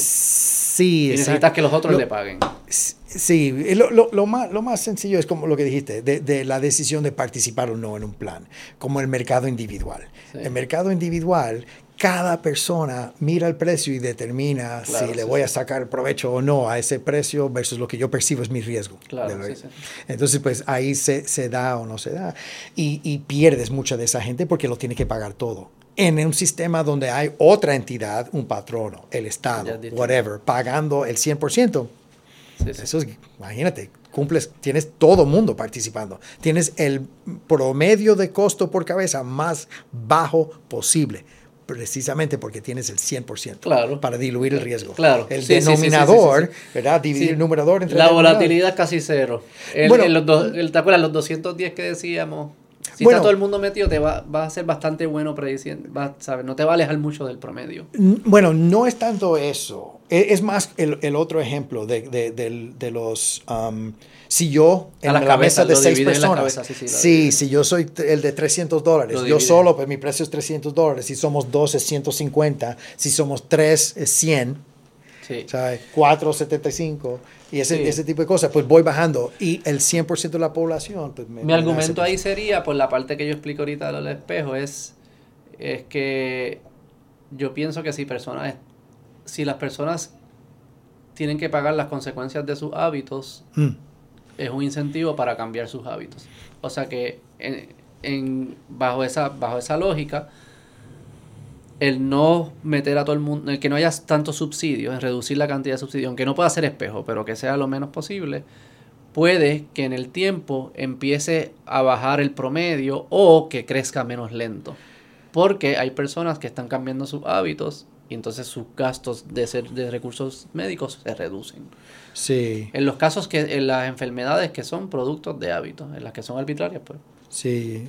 En mm, los 29 años que llevo en esto, nunca he visto a nadie cambiar su hábito por un precio de un plan médico. Bueno, porque no se hace, se subsidia. Imagínate. Pero es porque se subsidia. ¿Qué, qué no, pero es porque se subsidia. No, es que qué peor, qué, qué, peor este, eh, eh, eh, amenaza es la muerte y aún así se hace. Pues, y si no baja, pues como quiera, no, no creo que sea moral decirle a alguien que lo pague por ti, o sea, que pague tus consecuencias. Eso para mí es, igual de inmoral que, Sí, no, no, tienes razón, tiene un, un, gasto envuelto, pero volvemos a lo mismo, o sea, eh, la parte práctica de identificar quiénes deben de pagar más y todo eso, pues se, se convierte en algo que no... Yo creo que lo que, yo he visto que hay países que lo que hacen es, no hacen tanto el espejo, pero entonces empiezan a, a jugar con los con los deducibles, con los copagos, que dicen, mira, no es que no te vamos a cubrir, pero te va a doler un poco. y que esa molestia, pues entonces juegue como el, juegue como el incentivo. Sí, sí, no, no, hay, hay cosas, pero, pero el, el, que está haciendo una actividad, un comportamiento de estilo de vida, ¿sabes? Típicamente... Ay, tengo que pagar 50 pesos más. también hay que pensar que esa persona que está siendo saludable, que tiene que estar sobrepagando de lo que consume en servicios médicos y si sobrepagando porque tiene que subsidiar a otras personas que no quieren cambiar sus hábitos, ese dinero de esa persona se puede también, lo puede haber reinvertido en cosas que mejoran la sociedad aún más que subsidiarle el gasto de salud al que se está portando mal. O sea que hay, hay, aquí hay trade-offs y hay costos, costos de oportunidades que no se están viendo cuando solamente analizamos salud ese dinero se pudo haber reinvertido en otra cosa que mejora la vida de otras personas. Sí, y estamos usándola para subsidiar a alguien. Para, para atender esa preocupación que, que, que, tienes, que es genuina. No, no es una preocupación. No, no, no, no, pero yo creo que esto te va a gustar. Esto, esto te va a gustar. que, que, que eh, Ningún plan cubre el 100% del costo de, de, de eso. Casi siempre. Hay algunos servicios que se cubren al 100%, lo preventivo. En Puerto Rico lo, lo, las cirugías típicamente se cubren al 100%. Pero la gran mayoría de las cosas tienen un copago, un coaseguro, un deducible, sí, sí, sí, etcétera, ¿verdad? Pues, ¿qué pasa? Eh, en Puerto Rico, un split normal es como 88-12. Okay. Que el plan típico de Puerto Rico cubre 88% cubre como 88% del gasto y el 12% sale del bolsillo del paciente que está recibiendo el servicio en el punto de servicio. Muy bajito. Es, es, es bajito. Suiza, pero, yo estaba viendo los países. Y nosotros no lo apreciamos. Suiza, suficiente. España, es como. Hasta esos países que, que, ¿verdad? que los gobiernos lo cubren. Uh -huh. eh, lo, lo, el, el out of pocket expense de ellos es como 20 y pico por ciento. Suiza es sí. de los más altos, como El Medicare, por ejemplo, es cerca de 22 por ciento. Ah, ¿verdad? No sabía sí, porque casi todo se cubre a 80-20. Mm. Medicare original, sí, no, sí, no Medicare Advantage. Advantage. Okay. Medicare original.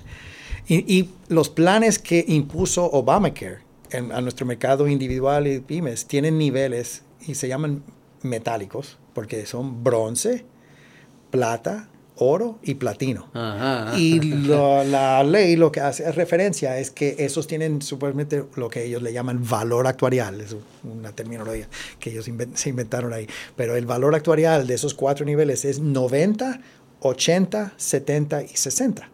¿Okay? 90 significa que un plan platino en general debería cubrir aproximadamente el 90% del costo de los planes, okay. de, de, de, de, de los servicios médicos, de los gastos. Un gold, oro, 80%, silver, plata, 70% y bronce, 60%. Ahora, cuando hablas de 60%, piensa que el asegurado, el paciente, tiene que pagar 40%. Sí, Entonces, los cuatro niveles que Obamacare definió de lo que debe de salir del bolsillo para los diferentes planes son 40, 30, 20 y 10. Y eso es Medicare. Y los planes de... No, eso es comercial. Comercial. Sí. Ah, porque Obamacare regula todo, hasta comercial, privado, todo. Okay. Sí, entonces te establece esos niveles de, de, esto. Entonces, nuestro mercado aquí, y todavía se sigue en Grupal Large, eh, estaba como en 88, donde nuestra población cubría 12. Era un casi, casi platino. Oro sería un bajón brutal a un plan porquería. Oro. Y ahora hay gente que está haciendo oro y que está haciendo bronce. Todos los planes. Ya ningún plan ya no individual platino, es platino. ¿Por qué? Porque todo el riesgo adverso se fue corriendo al platino. Entonces, ¿qué pasa? Digo, ya no hay platino. Ahora lo que hay es oro, silver y bronce en el mercado individual. Ya no existe platino. Estas son las cosas del law of unintended consequences, ¿verdad? Nos sí, traen la medicina para a, a eh, ayudar a algo que está pasando en los 50 estados, que no era un problema aquí, y ahora tenemos una versión trastocada. Ah, explícame bien, porque, ¿y por, por, qué antes no pasaba esa versión? Sele, eh, ¿Selección adversa? No, no, eso no es selección No, no, adversa. ¿por qué no pasaba ese, eso que me estás explicando ahora del 88? ¿Por qué se quedaba ah, en 88 y no se movía Porque al 80? somos un mercado paternalista. Ah, porque era la, nuestra cultura. Nuestra cultura. Y la competencia, si tú no podías sí. bajar a 80 y venía la competencia, Mira, pero lo dejó 88 y perdía. Una hospitalización te, eh, eh, puede costar fácilmente 10 mil dólares en Puerto Rico. En Estados Unidos mucho más, mucho, mucho más. Pero aquí 10 mil dólares, una hospitalización. Un plan 80-20 dice que ese paciente hospitalizado tendría que sacar 2 mil dólares de su bolsillo. Uh -huh. ¿Tú sabes cuánto un plan médico típico aquí tiene en, en, en, paga para esa hospitalización de, de, de 10 mil dólares? ¿Cuánto pagaría? No. Como 100 dólares, 150 dólares. No va a pagar 2 mil. ¿Sabe? El plan... La persona, la persona. La persona. Ajá. El plan médico que tiene, la tarjeta que tiene en, en su bolsillo, le va a cubrir como 98% de la hospitalización. Va a pagar 100 pesos, 150 pesos, que es mucho dinero. Para mucha gente eso, eso es sí, mucho sí. dinero, 150 dólares. Pero 2000 sería fatal para esta población. ¿sabe? Es, no, la población no, es, no ve eso como algo aceptable para un diseño de plan médico. Eso se impuso. O sea que se empeoró. Exactamente. La medicina fue peor que la enfermedad. O sea, que, que nosotros no, no, estábamos enfermos. Pero el imponer esos ¿Pero ¿y por qué diseños, se cambió? Okay, ¿Por, por, qué sí? ¿Por qué, por qué antes que no había regla, digamos, eh, estábamos en 88-12?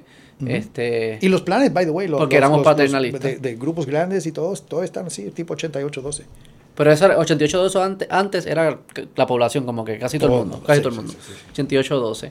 Digo, es un promedio, porque eran unos 90-10, 86-14, pero en ese range. Pero si tirabas un dardo, probablemente iba a ser 88-12. Por ahí.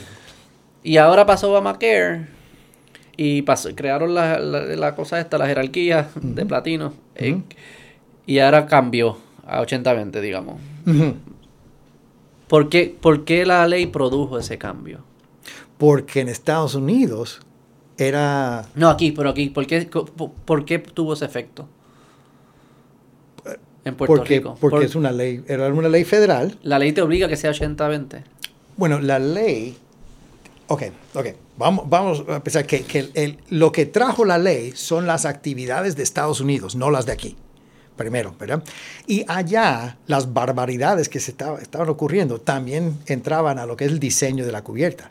¿Verdad? Lo, lo, lo, de exclusiones y todo eso, pues también decían, ah, pues mira, yo tengo un plan que no cubre mm, tal cosa, maternidad. Ajá hello, es un hueco grande. Un plan médico que no cubre maternidad. Pues ahí se, se, inventaron lo de los 10 Essential Health Benefits que tienen que tener todo el plan. Cosas que aquí se cubrían anyway, porque aquí los planes nunca fueron deficientes así, siempre fueron bastante comprensivos. Entonces, ¿qué pasa? Allá le empiezan a poner deducibles upfront. Aquí eso no existía. O sea, 5 mil dólares. ¿Qué es eso? Ah, es que tú tienes que gastar los primeros 5 mil de tu gasto, de todo lo que tú gastas. Sí, sí, eso aquí los primeros 5 mil salen en tu bolsillo. Lo cuando me mudé, yo no sabía que era eso. Exactamente, que entonces eso eh, eh, de, creaba una situación donde para el consumidor promedio, típico, ¿verdad? Era bien difícil evaluar cuáles eran los planes comprensivos o no. O sea, no, no, tienes idea de, los huecos que está, un papel, así, una póliza de 80 páginas que me está diciendo lo que cubre, lo que no cubre, ¿cómo yo sé?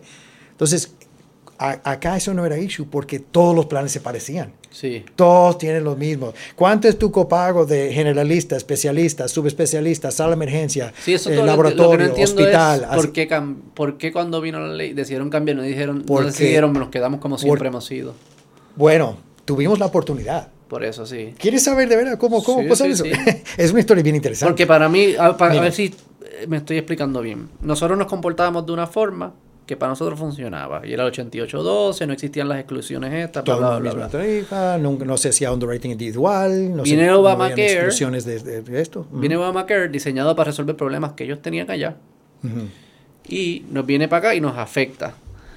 Y luego de, de, que viene Obamacare, ya dejamos de, ser, de hacer las cosas como nosotros las hacíamos. Y las estamos haciendo de otra forma distinta. No pudimos haber dicho, ignorar la ley, no ignorarla, porque asumo que la ley te da espacio para seguir haciendo lo que tú hacías. Hubo un esfuerzo de parte de los cinco territorios de eximirse del Affordable Care Act, ¿verdad? el nombre oficial de Obamacare. Y los cinco comisionados de seguro decían, como nosotros no pagamos taxes al IRS, ¿verdad? y tu mecanismo para eliminar lo que es guaranteed issue, es decir, que el mercado individual no voy a mirar el estado de, de, salud. Alguien, un paciente diagnosticado ayer con cáncer puede, puede venir a conseguir un plan médico y le tengo que ofrecer el plan médico. Antes no, antes se hacía eh, underwriting eh, en el mercado individual en Puerto Rico, underwriting eh, médico. Es decir, que tenías que llenar un formulario, un médico tenía que ser así, mira, está como coco, sí, está bien, ok, ah, pues yo lo acepto. Y como 20 o 30% de la gente se, rechazaba, no, no, no se le daba porque tiene pues, asmático, cardíaco, esto, lo otro, whatever, y, y se sacaba. Obamacare viene y dice, no, ahora esa gente la tienes que dejar entrar al plan. No le puedes decir que no por razones de salud. ¿Y cómo vas a bregar con eso? Yo voy a obligar a la gente a comprar seguro. Ah, ok. Entonces toda esa gente que gasta casi nada va a entrar puedo respirar. Obama, ¿qué me está diciendo? Tienes que aceptar a los que van a gastar mucho, pero no te preocupes porque yo también voy a obligar a los que no gastan y ahí cuadra. Exactamente. Y en Puerto Rico dice, pero la manera que tú tienes para que entre los demás es poniéndole una penalidad en sus taxes de IRS y aquí no tenemos IRS, aquí tenemos Hacienda. Ok, o sea que aquí... no tengo el mecanismo para obligar a la gente a suscribirse. Sácame de esto. Y Lo mío funciona, sácame de esto. Pero no nos sacaron así. No, entonces, ¿qué pasa? Lo hicieron tres veces los comisionados, petición uno, y el gobierno federal, CMS, le dijo, no, no. A la tercera, el no lo hicieron en una carta a todos los comisionados como para que, mira, callarlos todos por si alguien está pensando, y no sé qué estaban pensando. Como no jodan más. No jodan más, exactamente. Y, le, y, y lo, lo, publicaron. Cuando lo publican a todos los comisionados, lo convierten en información pública. El nuevo día, al día siguiente, tira un, o sea, el primer plano, las, el comisionado de Puerto Rico, de, de, Seguros de Puerto Rico, está en la cama con las aseguradoras para privarle el derecho al plan médico a los pacientes enfermos de este país. ¿Y qué pasa? El gobierno tuvo que salir corriendo a decir, no, no, no, no, no, no, no, no, está, está, es más, tenemos una ley que así escrita, hicieron, me imagino, en 20 minutos, okay, okay, okay. para decir que aquí tenemos una ley que está ya por firmarse. De preexistencia. De, no, que di, o para preparar a Puerto Rico para cumplir con la ley federal. Ah, okay. Yo nunca entendí por qué necesitábamos una ley para cumplir con una ley. Si es una ley federal, nos aplica, punto. Sí, Pero sí. políticamente... Un mensaje, un mensaje. Por, políticamente, exactamente. Teni, te, un compromiso que, político. No es compromiso político, Digo, es una reacción a... Sí, sí, a, a, para que la gente se crea que, que, está pasando. De que, mira, don't worry, be happy, okay, esto viene. No, pero esto es importante, porque mira lo que pasa. Después algo pasó en Guam. Mm. Guam solo ten, solamente tenía una aseguradora de, de plan médico. Okay. Y cuando llegó ese tercer no, la aseguradora le dijo, ¿sabes qué? Pues no cuentes conmigo. Eso no es actuarialmente viable y me voy a salir. Y, le, y, va a dejar a la gente de Guam sin aseguradora para el plan médico. Y ahí, y ahí finalmente, ¿qué, ¿qué pasó? ¿Qué, déjame entender esto. Ah, es que ellos, ahora entiendo, ellos no tienen el mecanismo para garantizar. Ok, ok, pues mira, escribí una carta en julio del 2014 eximiendo a todos los territorios de seis elementos cruciales del Obamacare. El, el, el, Guaranteed Issue, el Rate Review, este Single Risk Pool, eh, todos estos elementos de, de, de, Obamacare que eran perjudicial para nuestro mercado, pues lo eliminaron y nos sacaron. Okay. Pero eso fue el 2014. Y en el 2013, que ya o sea, er, era cuando pasamos la ley 69, para cumplir con Obamacare. Y se quedó. Y se quedó. Y esa es la ley vigente. Y los otros territorios se dicen. y la ley vigente ahora es esa. La, ley la que hicimos re, reaccionando. Local, reaccionando. Y por eso es que tenemos que cumplir con eso. Porque la ley del país eh, tiene una fotocopia de la ley federal que un año después dijeron que don't worry, no, no necesita formar okay. parte de eso. Y entonces esa... Cosas eh, que pasan aquí. Sí, y entonces ahí tuvimos que lo que ustedes hacían antes para mantener 88-12 era poder... No, lo que mantenía el 82 es el mercado. Claro. El mercado, era, era o sea, parte... las exigencias del mercado de clientes aquí, de lo que para ellos entienden sí, es sí. un plan médico. Pero eran parte, usted mencionó, mencionaste en una que podían, si venía alguien con condiciones preexistentes, eh, preexistentes los podían rechazar. Eh, bueno, eh, siempre pudieron, pero los planes de aquí no lo hacían. Ah, no lo hacían. No. Es que mencionaste que sí lo hacían como que decían, no, como que no lo vamos a aceptar. Bueno, ok, ok, perdón, perdón. Que, que hacía un examen médico es que del, preexistencia, del doctor, eh, eh, exclusiones por preexistencia es una cosa ah, sí, y rechazar es otra. No ah. te entendí, pero sí, sí, tienes razón. Déjame aclarar esa Se rechazaban por... Eh, porque una exclusión por preexistencia, que Obamacare, by the way, todavía lo permite, pero lo truncó a seis meses. Sola, solamente puedes excluirlo por seis meses. Pero esa exclusión por preexistencia, mira esto, Tú estás aceptando el cliente. Estás diciendo, sí, te voy a asegurar, excepto no para eso. Ah, hoy en día se hace así. Bueno, ya no, ya no se hace porque ya hasta en Estados Unidos dejaron de hacerlo, porque para seis meses o sea, no, no, no, vale la pena. Eh, ¿Qué, eh, ¿Cómo significa, qué, cómo funcionan los seis meses? Ok, ok. Vamos a ir para atrás, ¿verdad? Para, para, en Estados Unidos, antes de Obamacare, tenían en, en, hasta en el mercado grupal, en individual se rechazaba, pero en el mercado grupal te aceptaban ese empleado tuyo, pero decía, como es diabético, jamás y nunca le voy a cubrir nada de la diabetes para esa persona. Okay. Esa es una, pre, una exclusión, ¿ves? estoy excluyendo servicios, por preexistencia. Ajá. Pero la exclusión era de por vida. Era de por vida. Sí, si, esa, si ese cliente grupal mío está conmigo 10 años, por 10 años yo no le cubro la diabetes a esa persona. Ajá, okay. Pues Obamacare vino y dice, ok, entiendo que no puedes sacarlo full, ya te acostumbraste a esa barbaridad que estás haciendo, pero te lo voy a limitar a 6 meses. Puedes no pagarle la diabetes a Juan Pérez por 6 meses, pero al mes 7 le tienes que cubrir la diabetes. Pero eso no hace diferencia. Por eso lo dejaron de hacer. Porque ya para qué. Ahora le pagan completo. Sí. Administrativamente no vale la pena encontrar a Juan Pérez. Cuando obtenía, podía excluir a Juan Pérez por vida, pues me valía la pena buscarlo. Y, ese, ese, ese. ¿Y qué se hacían con eso, eh, esos pacientes? que lo, que digo, sí, perdón la interrupción, pero la, la exclusión por preexistencia, eso es que aceptas al cliente, pero le dices que no le vas a cubrir ciertas cosas. Malo, malo, malo. Lo otro que estaba describiendo, que sí ocurría en Puerto Rico, era en el mercado individual, no ah. en el mercado grupal.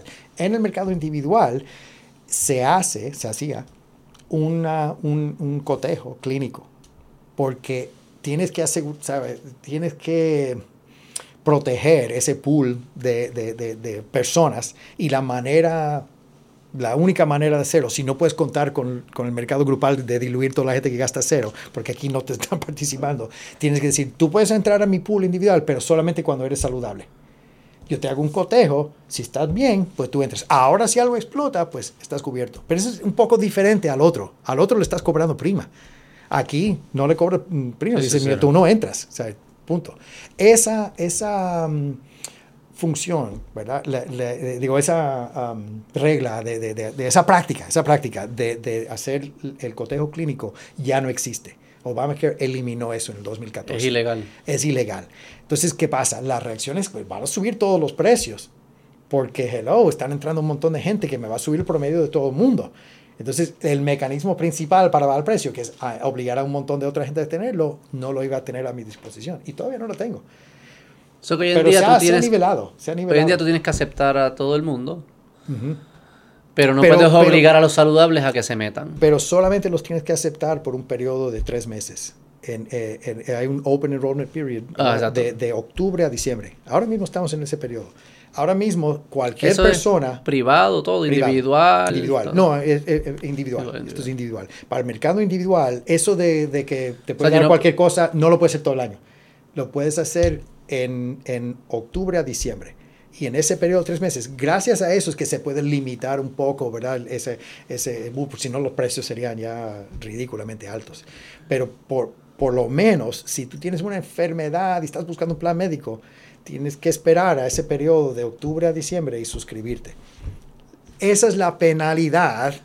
Para que siempre estés metido. El mensaje es para que siempre no esperes, no esperes. Si te dan febrero, te chavaste. Exacto, exacto. No, no esperes, entra. Pero por si acaso, si no entraste, hay un Open Enrollment Period donde cualquiera puede entrar. Todos los años voy a abrir una ventana de octubre a diciembre y el que no entró, que se supone que entrara voluntariamente, porque es buena idea tener un plan médico, eh, puede entrar en esa ventana recién diagnosticado. Me, pueden diagnosticar una enfermedad y al día siguiente de esto y vas a tener efectividad el primero de enero del, próximo año. Mm. O sea, yo, octubre, noviembre, diciembre para efectividad. Todos los planes individuales corren ahora, Obamacare, de enero a diciembre. Antes no, antes podías entrar pero si entras a mitad de año, puedes entrar, a veces te toca un periodo de espera, este, o si recién te mudaste, perdiste cubierta, hay unos qualifying ¿Por qué tantas, porque esto es como... Tanta complejidad y todo eso. Pero muchas suenan como que todo esto viene de... Curita, pongo esta curita, pero esta curita causó esta otra consecuencia, pues voy a arreglar esa otra consecuencia con otra curita y de repente tienes como un Frankenstein. Exactamente. Eh, eh, nuestro sistema... medio.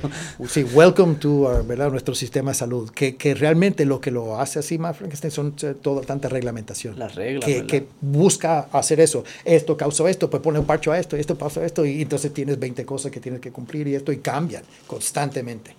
Eh, y ese es el reto. El trend ese que tú, ves e, es consecuencia de todos los 20.000 revoluces que están ocurriendo a la misma vez. Y simplemente, you have to step back y ver el promedio de una población de 100.000 personas y dice, mira, está haciendo esto. Pues siguen ese mismo track. Porque, ¿Y qué es el driver de esto? Yo no sé, pero míralo. Sí, no, es todo, todo, todas las cosas, plus y minus, plus y minus. ¿sí? Wow. Sí, no, no Me pregunto, ahorita apunta aquí que nunca lo hablamos, loading de ah, sí, admin costs. Sí, sí, sí. Y también tenemos, si quiero apuntar por ahí, lo de, lo de Medicare, de, lo de cortar la grama. Dale, vamos cerrando, llevamos dos horas y pico ya. Uf, oh, ok, rapidito aquí. Este, la, la, eh, primero lo de loading todo plan médico. ¿Sabes cuando me, me diste, ¿y por qué tarifan diferente? Dije, ah, pues mira, se gastó en el 2001 198,14 PMPM y, y decides qué tasa de crecimiento vas a apuntar para el futuro. Eso solamente para determinar el primer número, que es el más grande, el que representa, vamos a decir, 80% del, del, del, gasto, ¿verdad? Que fuese como que el gasto médico. El, gasto médico, exacto. los cheques que le tengo que hacer a proveedores para, para cumplir con mi promesa de lo que yo te estoy ofreciendo, ¿verdad? De, de cubrir tu riesgo, ¿verdad? Entonces, pues yo, yo hago su cheque y estimo que me va a costar tanto, ¿verdad? Y vamos a suponer que eso es 800 mil dólares. Y decía, ok, creo que va a ser 800 mil. Ahora, acuerde que a lo mejor mi primer número era 900 mil. Acuérdate de eso. Pero ya ustedes saben eso. ya ustedes los actuarios saben, que tienen que descontar eso. Que imagino que ustedes también juegan para un poco de margen interno también para eso, precisamente, porque conozco mi gente y me van a apretar y yo tengo que guardar algo para eso. Sí, ¿Qué significa esa variable? No te preocupes. pero, es el margen interno. Exacto. Pero de nuevo, eso regresa y dije, ¿pero qué entonces este? Y dije, la experiencia. Porque es. tú tienes que guardar esas cositas para que se dé el número. Sí, 900 mil, 800 mil. Entonces digo, ok. En el mundo perfecto, yo quiero tener un loss ratio, ese es el nombre que se le da. Loss es de pérdidas, porque la mayoría de los seguros es para cubrir pérdidas. En salud, como que no hace sentido la palabra, pero se usa igual. Pero explica qué es el loss ratio para los que no sepan. Ah, ok. Ok, primero, eh, eh, la, la, prima es lo que recibe la, la, aseguradora. Vamos a hablar, por ejemplo, de una aseguradora de property and casualty. O sea, yo seguro no, no, carros salud, es fácil. No, no, no, pero para, esto, para este ejemplo. Porque ah, sí, sí, eh, El, en, en, si voy a asegurar un carro tuyo, pues, ¿cuándo vas a venir donde mí con una reclamación? Cuando chocaste. Tienes una pérdida y yo te cubro esa pérdida. Entonces, yo como aseguradora de Property and Casualty, pues tengo mis primas, cobré 10 millones en primas y pagué y la 8 prima millones es lo que cada cual paga mensualmente o anualmente. Exacto. Eso es lo que yo recibo. lo que tú le pagas a la compañía. Ese es el precio del, del, producto, exactamente. Lo que me, le pagas al asegurado se llama prima. Y entonces, esa prima, a lo mejor en un año tengo 10 millones de dólares en prima pero la gente que tuvo accidente, pues yo le pagué esos accidentes, esos losses, pérdidas, ¿verdad? Y la razón, relación matemática, ratio, de las primas a las reclamaciones es eh, el loss ratio, la razón de pérdidas. Que sería dividir... las pérdidas entre el ingreso de prima, exactamente. O sea, de, de, cuánto de lo que tú le pagaste a la aseguradora ¿Cuánto de eso ellos tuvieron que pagarle para cubrir ya sea tu pérdida del carro, si es salud, pues a los proveedores, a tu doctor, a tu farmacia, lo que fuese? Exacto. Y lo que sobra, pues es lo que la aseguradora le toca para pagar sus gastos operacionales y lo que le sobra después, sus ganancias. Exactamente. Una compañía de Property and Casualty, ese número es como 60%. O sea, 60% son losses y el otro 40% para ah, todo. Sí, porque eh, comisión, hay gastos operacionales de esto, lo otro, lo, que sea. Es grande eso. En salud es, es, es como 85. O sea, y solamente como el 15 o sea que de, cada, de cada 100 dólares que cada individuo paga en prima y en promedio, ¿verdad? Hay individuos que más y menos, pero en promedio de cada 100 dólares, 85 van a proveedores de salud, doctores, farmacias, hospitales. Sí, no siempre es 85, es más o menos, pero es un buen promedio, muy buen promedio. O sea, va a tener un working number. para que la gente entienda. Sí, más o menos como que en qué proporción. Entonces, cuando yo proyecto las reclamaciones, lo que va a gastar ese grupo, estoy proyectando ese 85 y le tengo que añadir el 15 a eso. Claro. Y ese es el loading para gastos administrativos y profit, etc. Entonces, a lo mejor en mi mundo perfecto, yo quiero que ese número sea 80 para quedarme con 20. Okay, entonces, le, proyecto 800 mil dólares y divido ese número entre .80 y me da 10, 10 eh, millones, bueno, perdón, dije 800 mil, un millón, un millón de dólares. Entonces yo le hago la cotización de un millón de dólares pensando que las reclamaciones van a ser 800 mil y me quedo con 200 mil para cubrir los gastos administrativos, etcétera, etcétera. Ahora, es, ese, ese proceso eh, obviamente me infla la prima. Entonces, esa parte también es el otro elemento que se usa mucho en las aseguradoras para bajar precio, para ser más competitivo. Es ¿Cuánto creo que va a crecer? El número base va a crecer a X número y cuánto le voy a añadir a ese número para cubrir mis gastos. Y eso me toca a mí ser eficiente operacionalmente. Si no lo soy, pues... Eh, me, va a costar más el mercado y va a ser menos atractivo el mercado. O si estimaste mal, pues perdiste. Exacto, exacto. Entonces siempre estás jugando en esa parte finita y el mercado te está obligando y dices, bueno, hasta aquí llegué y ya, más de eso, mira, mejor llévate el negocio porque no es viable para mí. Y entonces eso, eso es lo que siempre está apretando márgenes. Mes esa actividad. Esa es la parte de lo que es loading, es un paso adicional para terminar la tarifa final, ¿verdad? Vamos a cerrar con cortar grama. Sí, ok. ¿Por qué cortan la grama? Pues mira, el, el mercado de, de, Medicare Advantage que domina en Puerto Rico, ¿sabes? más del 90% de la gente que, que, eh, tiene acceso a la parte A y B de Medicare está suscrito a Medicare Advantage y bien hecho, porque realmente el valor añadido es, es, es, es grande. ¿Qué pasa? La, ese mercado funciona raro. Ese es increíblemente reglamentado y tiene tantas, tantos aparatos y palancas que es otro Frankenstein. Mm. Y lo que termina pasando es que CMS, Centers for Medicare and Medicaid Services, ¿verdad? lo que antes era HICFA, que, que eh, eh, es lo que a nivel federal administra Medicare y Medicaid y Medicare Advantage, ¿verdad? que le llaman Part C es, esa entidad todos los años, en abril de cada año, publica lo que son las tarifas base, el MA Ratebook, del año que viene. Entonces, ahora en abril del 22 publicaron las tarifas bases del, eh, del 23. Entonces, esas tarifas bases eh, es, un índice nada más y, es por county. En Puerto Rico los municipios cuentan como counties. Hay 3.200 counties en Estados Unidos y los 78 de, de, de Puerto Rico. Y, y, cada county tiene un precio. Por ejemplo, San Juan, mil dólares. Okay, es mil dólares por cabeza eh, por mes, ¿verdad? Y, ok, ¿qué es ese número? Bueno, ese es un número de referencia, porque ahora cada aseguradora Medicare Advantage eh, eh, en el país, ¿verdad? MMM, MCS Advantage, Triple S, Humana, este, tienen, cotizan, hacen lo que se llama un bid, ¿verdad? Un bid, que lo tienen que entregar para junio de cada año, pero eso ya pasó, donde dicen, yo puedo ofrecer lo mismo que ustedes ofrecen de los AB benefits, ¿verdad? Part A, Part B, estándar 80-20 con deducibles, con seguros, ¿verdad? Plan regular. Eh, eh, yo lo puedo ofrecer por 800 dólares y el, el benchmark era 1000. Entonces ahí dicen, ah, pero entonces creaste un savings, así lo llaman, savings, 200 dólares. Pues yo, de acuerdo a tu nivel de estrellas, si tienes tres estrellas, cuatro estrellas, cinco estrellas. Yo te voy a dar una porción de esos 200 dólares, ¿verdad? 60%, whatever, de, eso, de esos dólares como un budget, un presupuesto para comprar enhanced benefits, como lo llaman, ¿verdad? Beneficios adicionales más allá de lo que cubre Medicare tradicional. Okay. Ahí te puedo bajar los deducibles y coaseguros para que en vez de que pagar el 20% que pagas, aquí pagas 5 pesitos, 3 pesitos, 0. Eh, te puedo cubrir cosas, amor prima para crearte una cubierta de farmacia y esto y esto y esto. Entonces, todos esos goodies, ¿verdad? Como lo llamamos en, la industria, pues es lo que me diferencian como eh, eh, aseguradora en el mercado, ¿verdad? Y me hace más atractivo. Entonces, en la medida que yo puedo eh, hacer mejor delivery, ¿verdad? De, ah, prestación de servicios, donde mi población esté más contento, mejor servido, con todos los indicadores que, determinan, pues yo tengo mejor puntuación de estrellas y eso a la misma vez se traduce en más fondos disponibles para goodies. Y los goodies pueden ser cosas médicas también. Mira, inicialmente casi todo era médico, esa es la, proporción. Lo que pasa es que se empezó a desviar en, ciertas cosas. Lo primero eh, era lo del eh, el, el buy down de la parte B.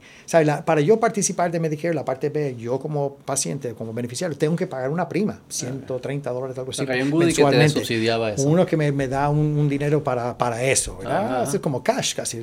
Pero después, eh, luego se fueron como tratando de ser un poco más creativos, diferentes cosas, porque todos los años tengo que tratar de diferenciarme del mercado. Y al final... Pero lo que realmente cambió todo es lo que le llaman los social determinants of health. Que esa es una categoría de cosas que dice, ah, pues mira, mucho de mi salud depende de que si tengo la casa limpia y no me tropiezo aquí, de que en el baño pues tengo con qué agarrarme, o, eh, elementos en mi entorno que no son directamente eh, eh, relacionados a, servicios clínicos, médicos de salud, pero sí me afectan porque puedo evitar X o Y cosa si tuviese esto. O sea, esta seguridad en esta otra área me da paz mental acá y me... me ¿Y la data lo apoya? Eh, sí, la data lo apoya. Pero, ah, pero. No, no, muy convencido. si, yo invierto. lo que pasa tú, que, tú que estás viendo números y información y eso, el yo estar invirtiendo en estas otras auxiliares a la salud, pero que pueden tener efecto a la salud. Y fácilmente uno se lo puede imaginar, que te tropieza, lo que fuese.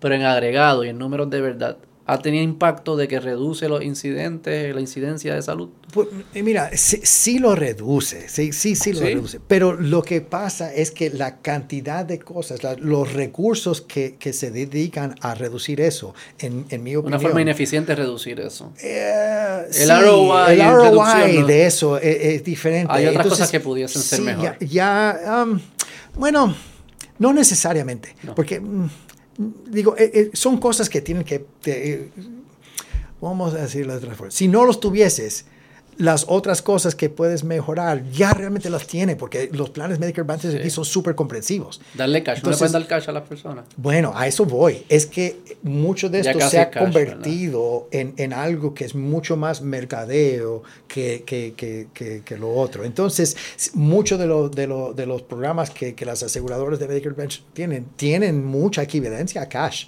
básicamente es, es, equivalente a tener esos recursos para comprarte medicamentos OTC o gasolina o compra. Sí, sí te pago gasolina de cash, ¿verdad? Es lo mismo que cash. Sí, este, exacto, exacto. Entonces, pues. E, digo, pero al final, ¿quién está decidiendo? Es la gente, ¿no? O sea, si la gente usa muchos estos goodies, pues son los señales que le están enviando a la aseguradora que esos goodies son los que les gusta y les interesa. ¿Sabes? ¿verdad? Como que al final yo me imagino que si nadie pediría el beauty ni que le corten la grama, pues la aseguradora no lo ofrecería, usaría otro, haría otro goodie. Pensaría, ¿no? la gente lo está, lo, está, usando. Sí, sí, sí, sí. Y, y, y lo, también lo es importante eh, que el consumidor tenga claro. Que se siente raro. Sí. Eh, lo, lo, lo también el consumidor también debe desconocer que cuando ve anuncios de, de Medicare Advantage de los planes, típicamente eh, están viendo algo que parece ser como un híbrido entre todos los productos. Como que cojo el budget este de 200 dólares o lo que sea para comprar goodies. Pues para un producto compro ABC. Para otro, DEF. Y para otro, GHI. Ah, Pero entonces mi anuncio cojo en mi aseguradora puedes tener A, B, C, D, E, F, G, H, I. Ah, sí, no, no están, no es que no, o tú no tienes eso en todo. Sí, sí, sí, o escoges la grama o escoges el, el, la gasolina. Mira, una pregunta rápido para cerrar. Este, te la hago, quizás no tiene que ver, porque yo pensaba que los modelos eran más granulares.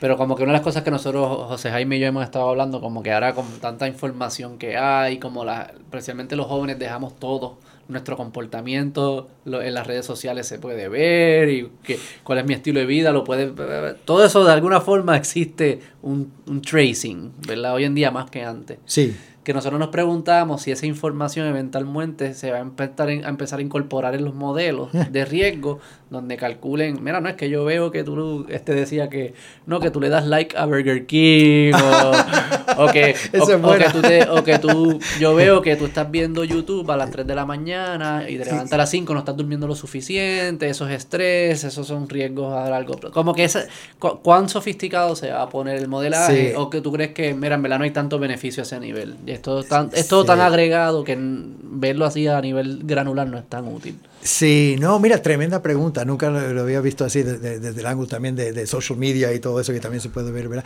Eh, em, mira, la, la, la verdad, bueno, primero, hay unos esfuerzos que tratan de hacer eso. Hay, hay el, mercado usa unas cosas que se llaman HRA, Health Risk Assessments, ¿verdad? Eh, típicamente los que los se usan más en Medicare Advantage y eso, eso porque también varía la prima de acuerdo a la información que sale de ahí. Pero la idea es tratar de como de medir e, ese tipo de riesgo y eso se hace mucho en Estados Unidos. Estos modelos que te mencioné que son como tratando de ser un poco más sofisticados y todo eso, este, eh, tratan de, de, que la gente se suscriba típicamente online y tú haces un de esto y te suscribes y es parte de, de, un macro de, de eh, health and wellness. ¿saben? En el programa de wellness, el primer paso siempre es entra online, te suscribes y haces las 20 preguntas. Y te preguntan, ¿a qué velocidad vas? ¿A qué esto? ¿A qué hora te duermes? Ah. Tratando de hacer eso mismo que estás diciendo, pero cuestionario voluntario, lo puedo contestar o no. Self-reported Self-reported. Entonces, al fin del día todo eso está bien en papel como para vender un concepto, pero para hacer esto bien hecho, necesitas unos recursos, unos analistas que no se consigue en el mercado. ¿Sabes? Eh, eh, cada uno, cada aseguradora tiene sus tres, cuatro, cinco, seis underwriters que trabajan esto, tienen trabajo hasta acá. Ellos están cotizando producción, producción. ¿sabes? De, cada 10 cotizaciones yo vendo una. ¿Sabes? Que, que eh, sí, sí. Y son los mismos grupos en Puerto Rico que conocemos. Los mismos que estoy cotizando este año son los mismos que coticé el año pasado y el antepasado. El pasado. Tengo la trayectoria. Si yo trato de meterme ahí, voy a perder el tiempo. Mm. no, no tiene el return on investment. Me imagino que tampoco sea tan, es tan reliable. para nada. Entonces, si no es self-reported, ya es, se convierte medio china de que tienes que estar monitoreando a las personas. Ya es como que un poco. ¿Y qué vas a hacer? ¿Le vas a descontar la prima o le vas a subir un precio? También lo pensábamos, por ejemplo, lo que hace. El mercado no, no te acepta eso. Lo que es interesante, por ejemplo, en, en, en los de carro, que algunos de Estados Unidos te ponen el chip y mm. según tú manejes, es diferente. según tú manejes, pues tú estás asumiendo menos riesgo y entonces tú puedes ganar de esos beneficios. De ese ahorro tú te lo puedes ganar. Pues no, no, salud, eh, eh, tremendo ejemplo, by the way, para hablar de eso un momentito, porque e, eso es, Como eh, eso es, acuérdense que, que mencioné que el, el secreto es agregar. Porque las cosas así teóricas funcionan chévere en números grandes. Entonces, cuando le puedes poner un chip de esos para seguir tu driving pattern, qué sé yo, a 100 mil carros, ¿sabes? Y, ver relaciones, ahí sí Big Data funciona, es chévere. Pasa que ese es otro mercado. Pero está ayudando al individuo también, porque creo que algunas de ellas, como que si manejas dentro ¿verdad? Te quitan puntos por manejar mal. Si no te quitan puntos, pues te, te, ahorras 10 dólares al mes o quizás te doy un good y quién sabe, quizás no 10 dólares no Safe driving discount. O te doy, sí, te doy algo que, que, suene atractivo. Sí, y está vaqueado por matemáticas grandes, estadística muy, muy buena, muy moderna. Pero en salud no se ve eso mucho. Las cosas que se pone la gente de Fitbit, si haces ejercicio, si estás durmiendo, que ahora se ponen también. Eventualmente, va a haber más Mira, devices que se va a incorporar para medir cómo nos estamos. Y llevamos años en eso, más en Medicare Advantage, ¿verdad? Pero se, se ve, por, es donde el volumen de recursos es lo suficientemente grande para costear este tipo de cosas. Pero, por ejemplo, hay muchas entidades que están promocionando eh, eh, unos monitores para pacientes diabéticos, para pacientes eh, de, de, cuánta cosa hay. No necesariamente el Fitbit, pero algo parecido Que, que esté comunicado también por internet y se pueden monitorear y todo eso. Lo hacen más para wellness, no tanto para tarifar. Pero hay una relación entre wellness y tarifa, ¿no? Bueno, si fuese espejo, para llegar a mi mundo espejo, espejo. If you say so. Debería haberlo, ¿no? Pero también en teoría sí, pero lo que quiero decir es que el, al fin del día es comportamiento. Entonces, si yo trato de darle el peso apropiado a eso, si yo no logro influenciar al resto del país, no voy a tener ningún beneficio. Porque todo el, promedio es tan agregado que para que yo. La respuesta de actuarial típica, ¿verdad? Cuando le preguntas a un actuario, ¿verdad? Ven acá, ¿y cómo incorporas eso? es sencillo, deja que salga en la experiencia. That's it. Tú lo hiciste el año pasado. Cuando lo vea en la experiencia, ya va a estar built-in para cuando yo proyecte. O sea, no me voy a poder tratar de predecir el efecto que eso va a tener porque me voy a equivocar. Sí, sí, no, no, no pensaría en el... No, no, yo lo haría after the fact también para apreciarlo, pero como individuo tengo un incentivo. Pero si, si todos estos precios son tan agregados, para que yo como incentivo, como individuo, vea un ahorro, yo necesito que 100.000 personas hagan lo que yo, eh, se comporten, se cambien sus hábitos. Porque si yo soy yo solo, que me voy a ahorrar un centavo. Bueno, no me voy a ahorrar nada. Exacto, es, eso lo tienes que ver como por ciento de la población que estás asegurado. sí, sí. Sí, sí, de, mi grupo, de mi pote. Yo entro a tu aseguradora, yo soy parte de un grupo.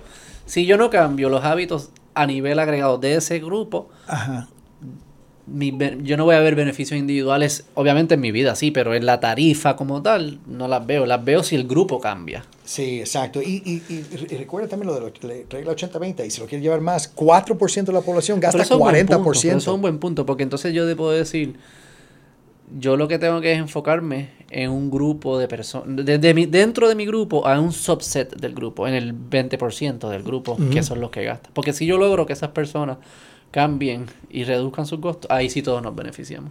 Sí, y ahí estás entrando al campo, lo que se llama disease management, que te es un departamento de la aseguradora o algo así que está en el área clínica, mm. que está tratando de promocionar programas de disease management. Hay, hay, términos como population management, hay diferentes cosas así que tratan de hacer exactamente eso mismo. Es decir, déjame identificar los asmáticos, déjame identificar los diabéticos, los, los que tienen congestive heart failure. Y entonces construyo un programa y les trato de decir cosas y trato de coger ese patient engagement para... Pero al fin del día van a hacer lo que hacen. Son seres humanos. Digo, pero la gente cambia también. Sí. Sí, la gente La- y, lo- cambia. y ese por ciento pequeño que cambia va a estar en la experiencia. Cuando cambien. Sí, sí, yo no, yo no estoy pidiendo que lo pricees antes del cambio. Exacto, Pero estoy diciendo y- que, que haya unos incentivos para tratar de que haya la, in- cambio. la industria está constantemente reinventando esa rueda. Para mí esa es Constantemente. la gran... Eso Ahí es- es que ganamos y buscamos como que cómo, cómo conseguir salud más eficiente. Ese componente hay que saber atenderlo. Sí, mira, cuando está hablando de la salud pública, eh, eh, hay una gran ventaja que tiene la salud pública y es que es un solo sistema integrado.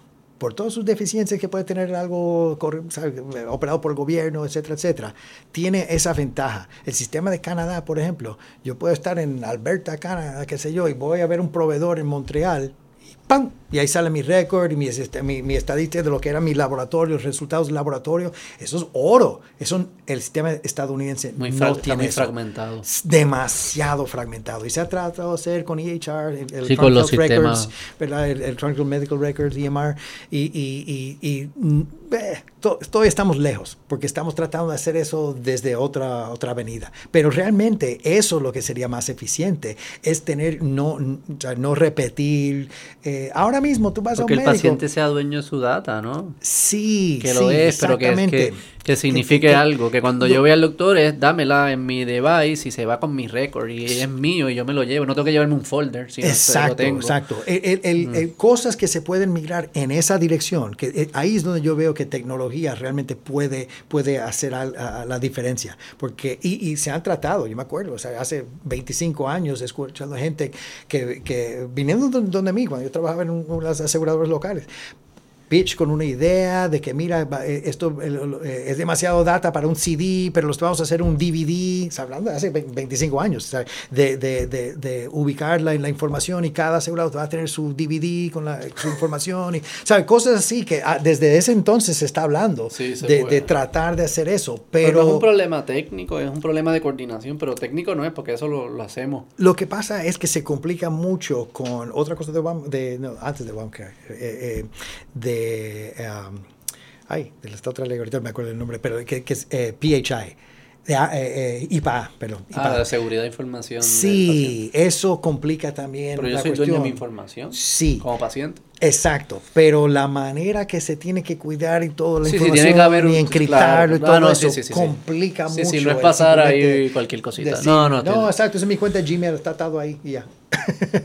Lo bajo Pero no es un problema técnico, porque ya hay No, no, se- sistemas se que, pueden, que se están puede. bajo IPA ya, que funcionan bajo IPA y tienen la, la inscripción y la seguridad. Es cuestión de, yo creo que es un tema de coordinación o cómo haces que todos los proveedores se acojan a eso.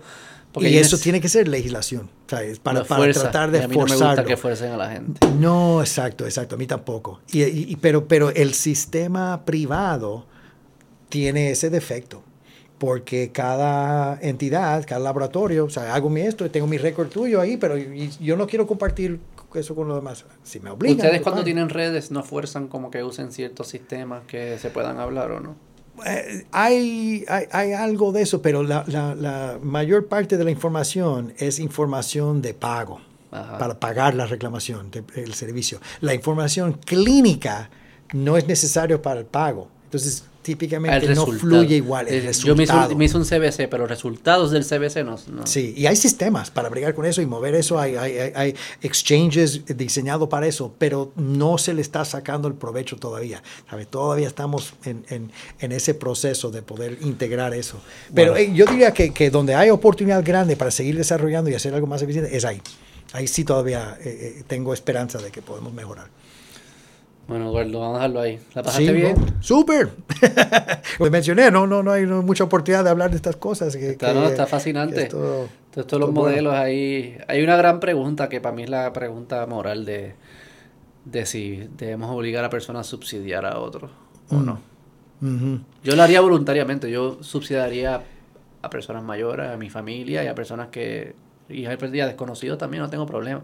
Pero que me obliguen es una cosa distinta. Sí. Mira, cuando yo llegué a, llegué a Puerto Rico en el 93, ¿De dónde? eh, de, bueno, yo nací en México, pero me crié en Texas. Ah, y vine de Austin, directo a la universidad. Ah, nice. y, ah, y cuando llegué, este, todavía era cuando ese mismo año, de hecho, como dos meses después que yo llegué, se pasó la ley que creó la reforma. Ajá, ajá con Rosselló Padre. Con Rosselló Padre, exactamente.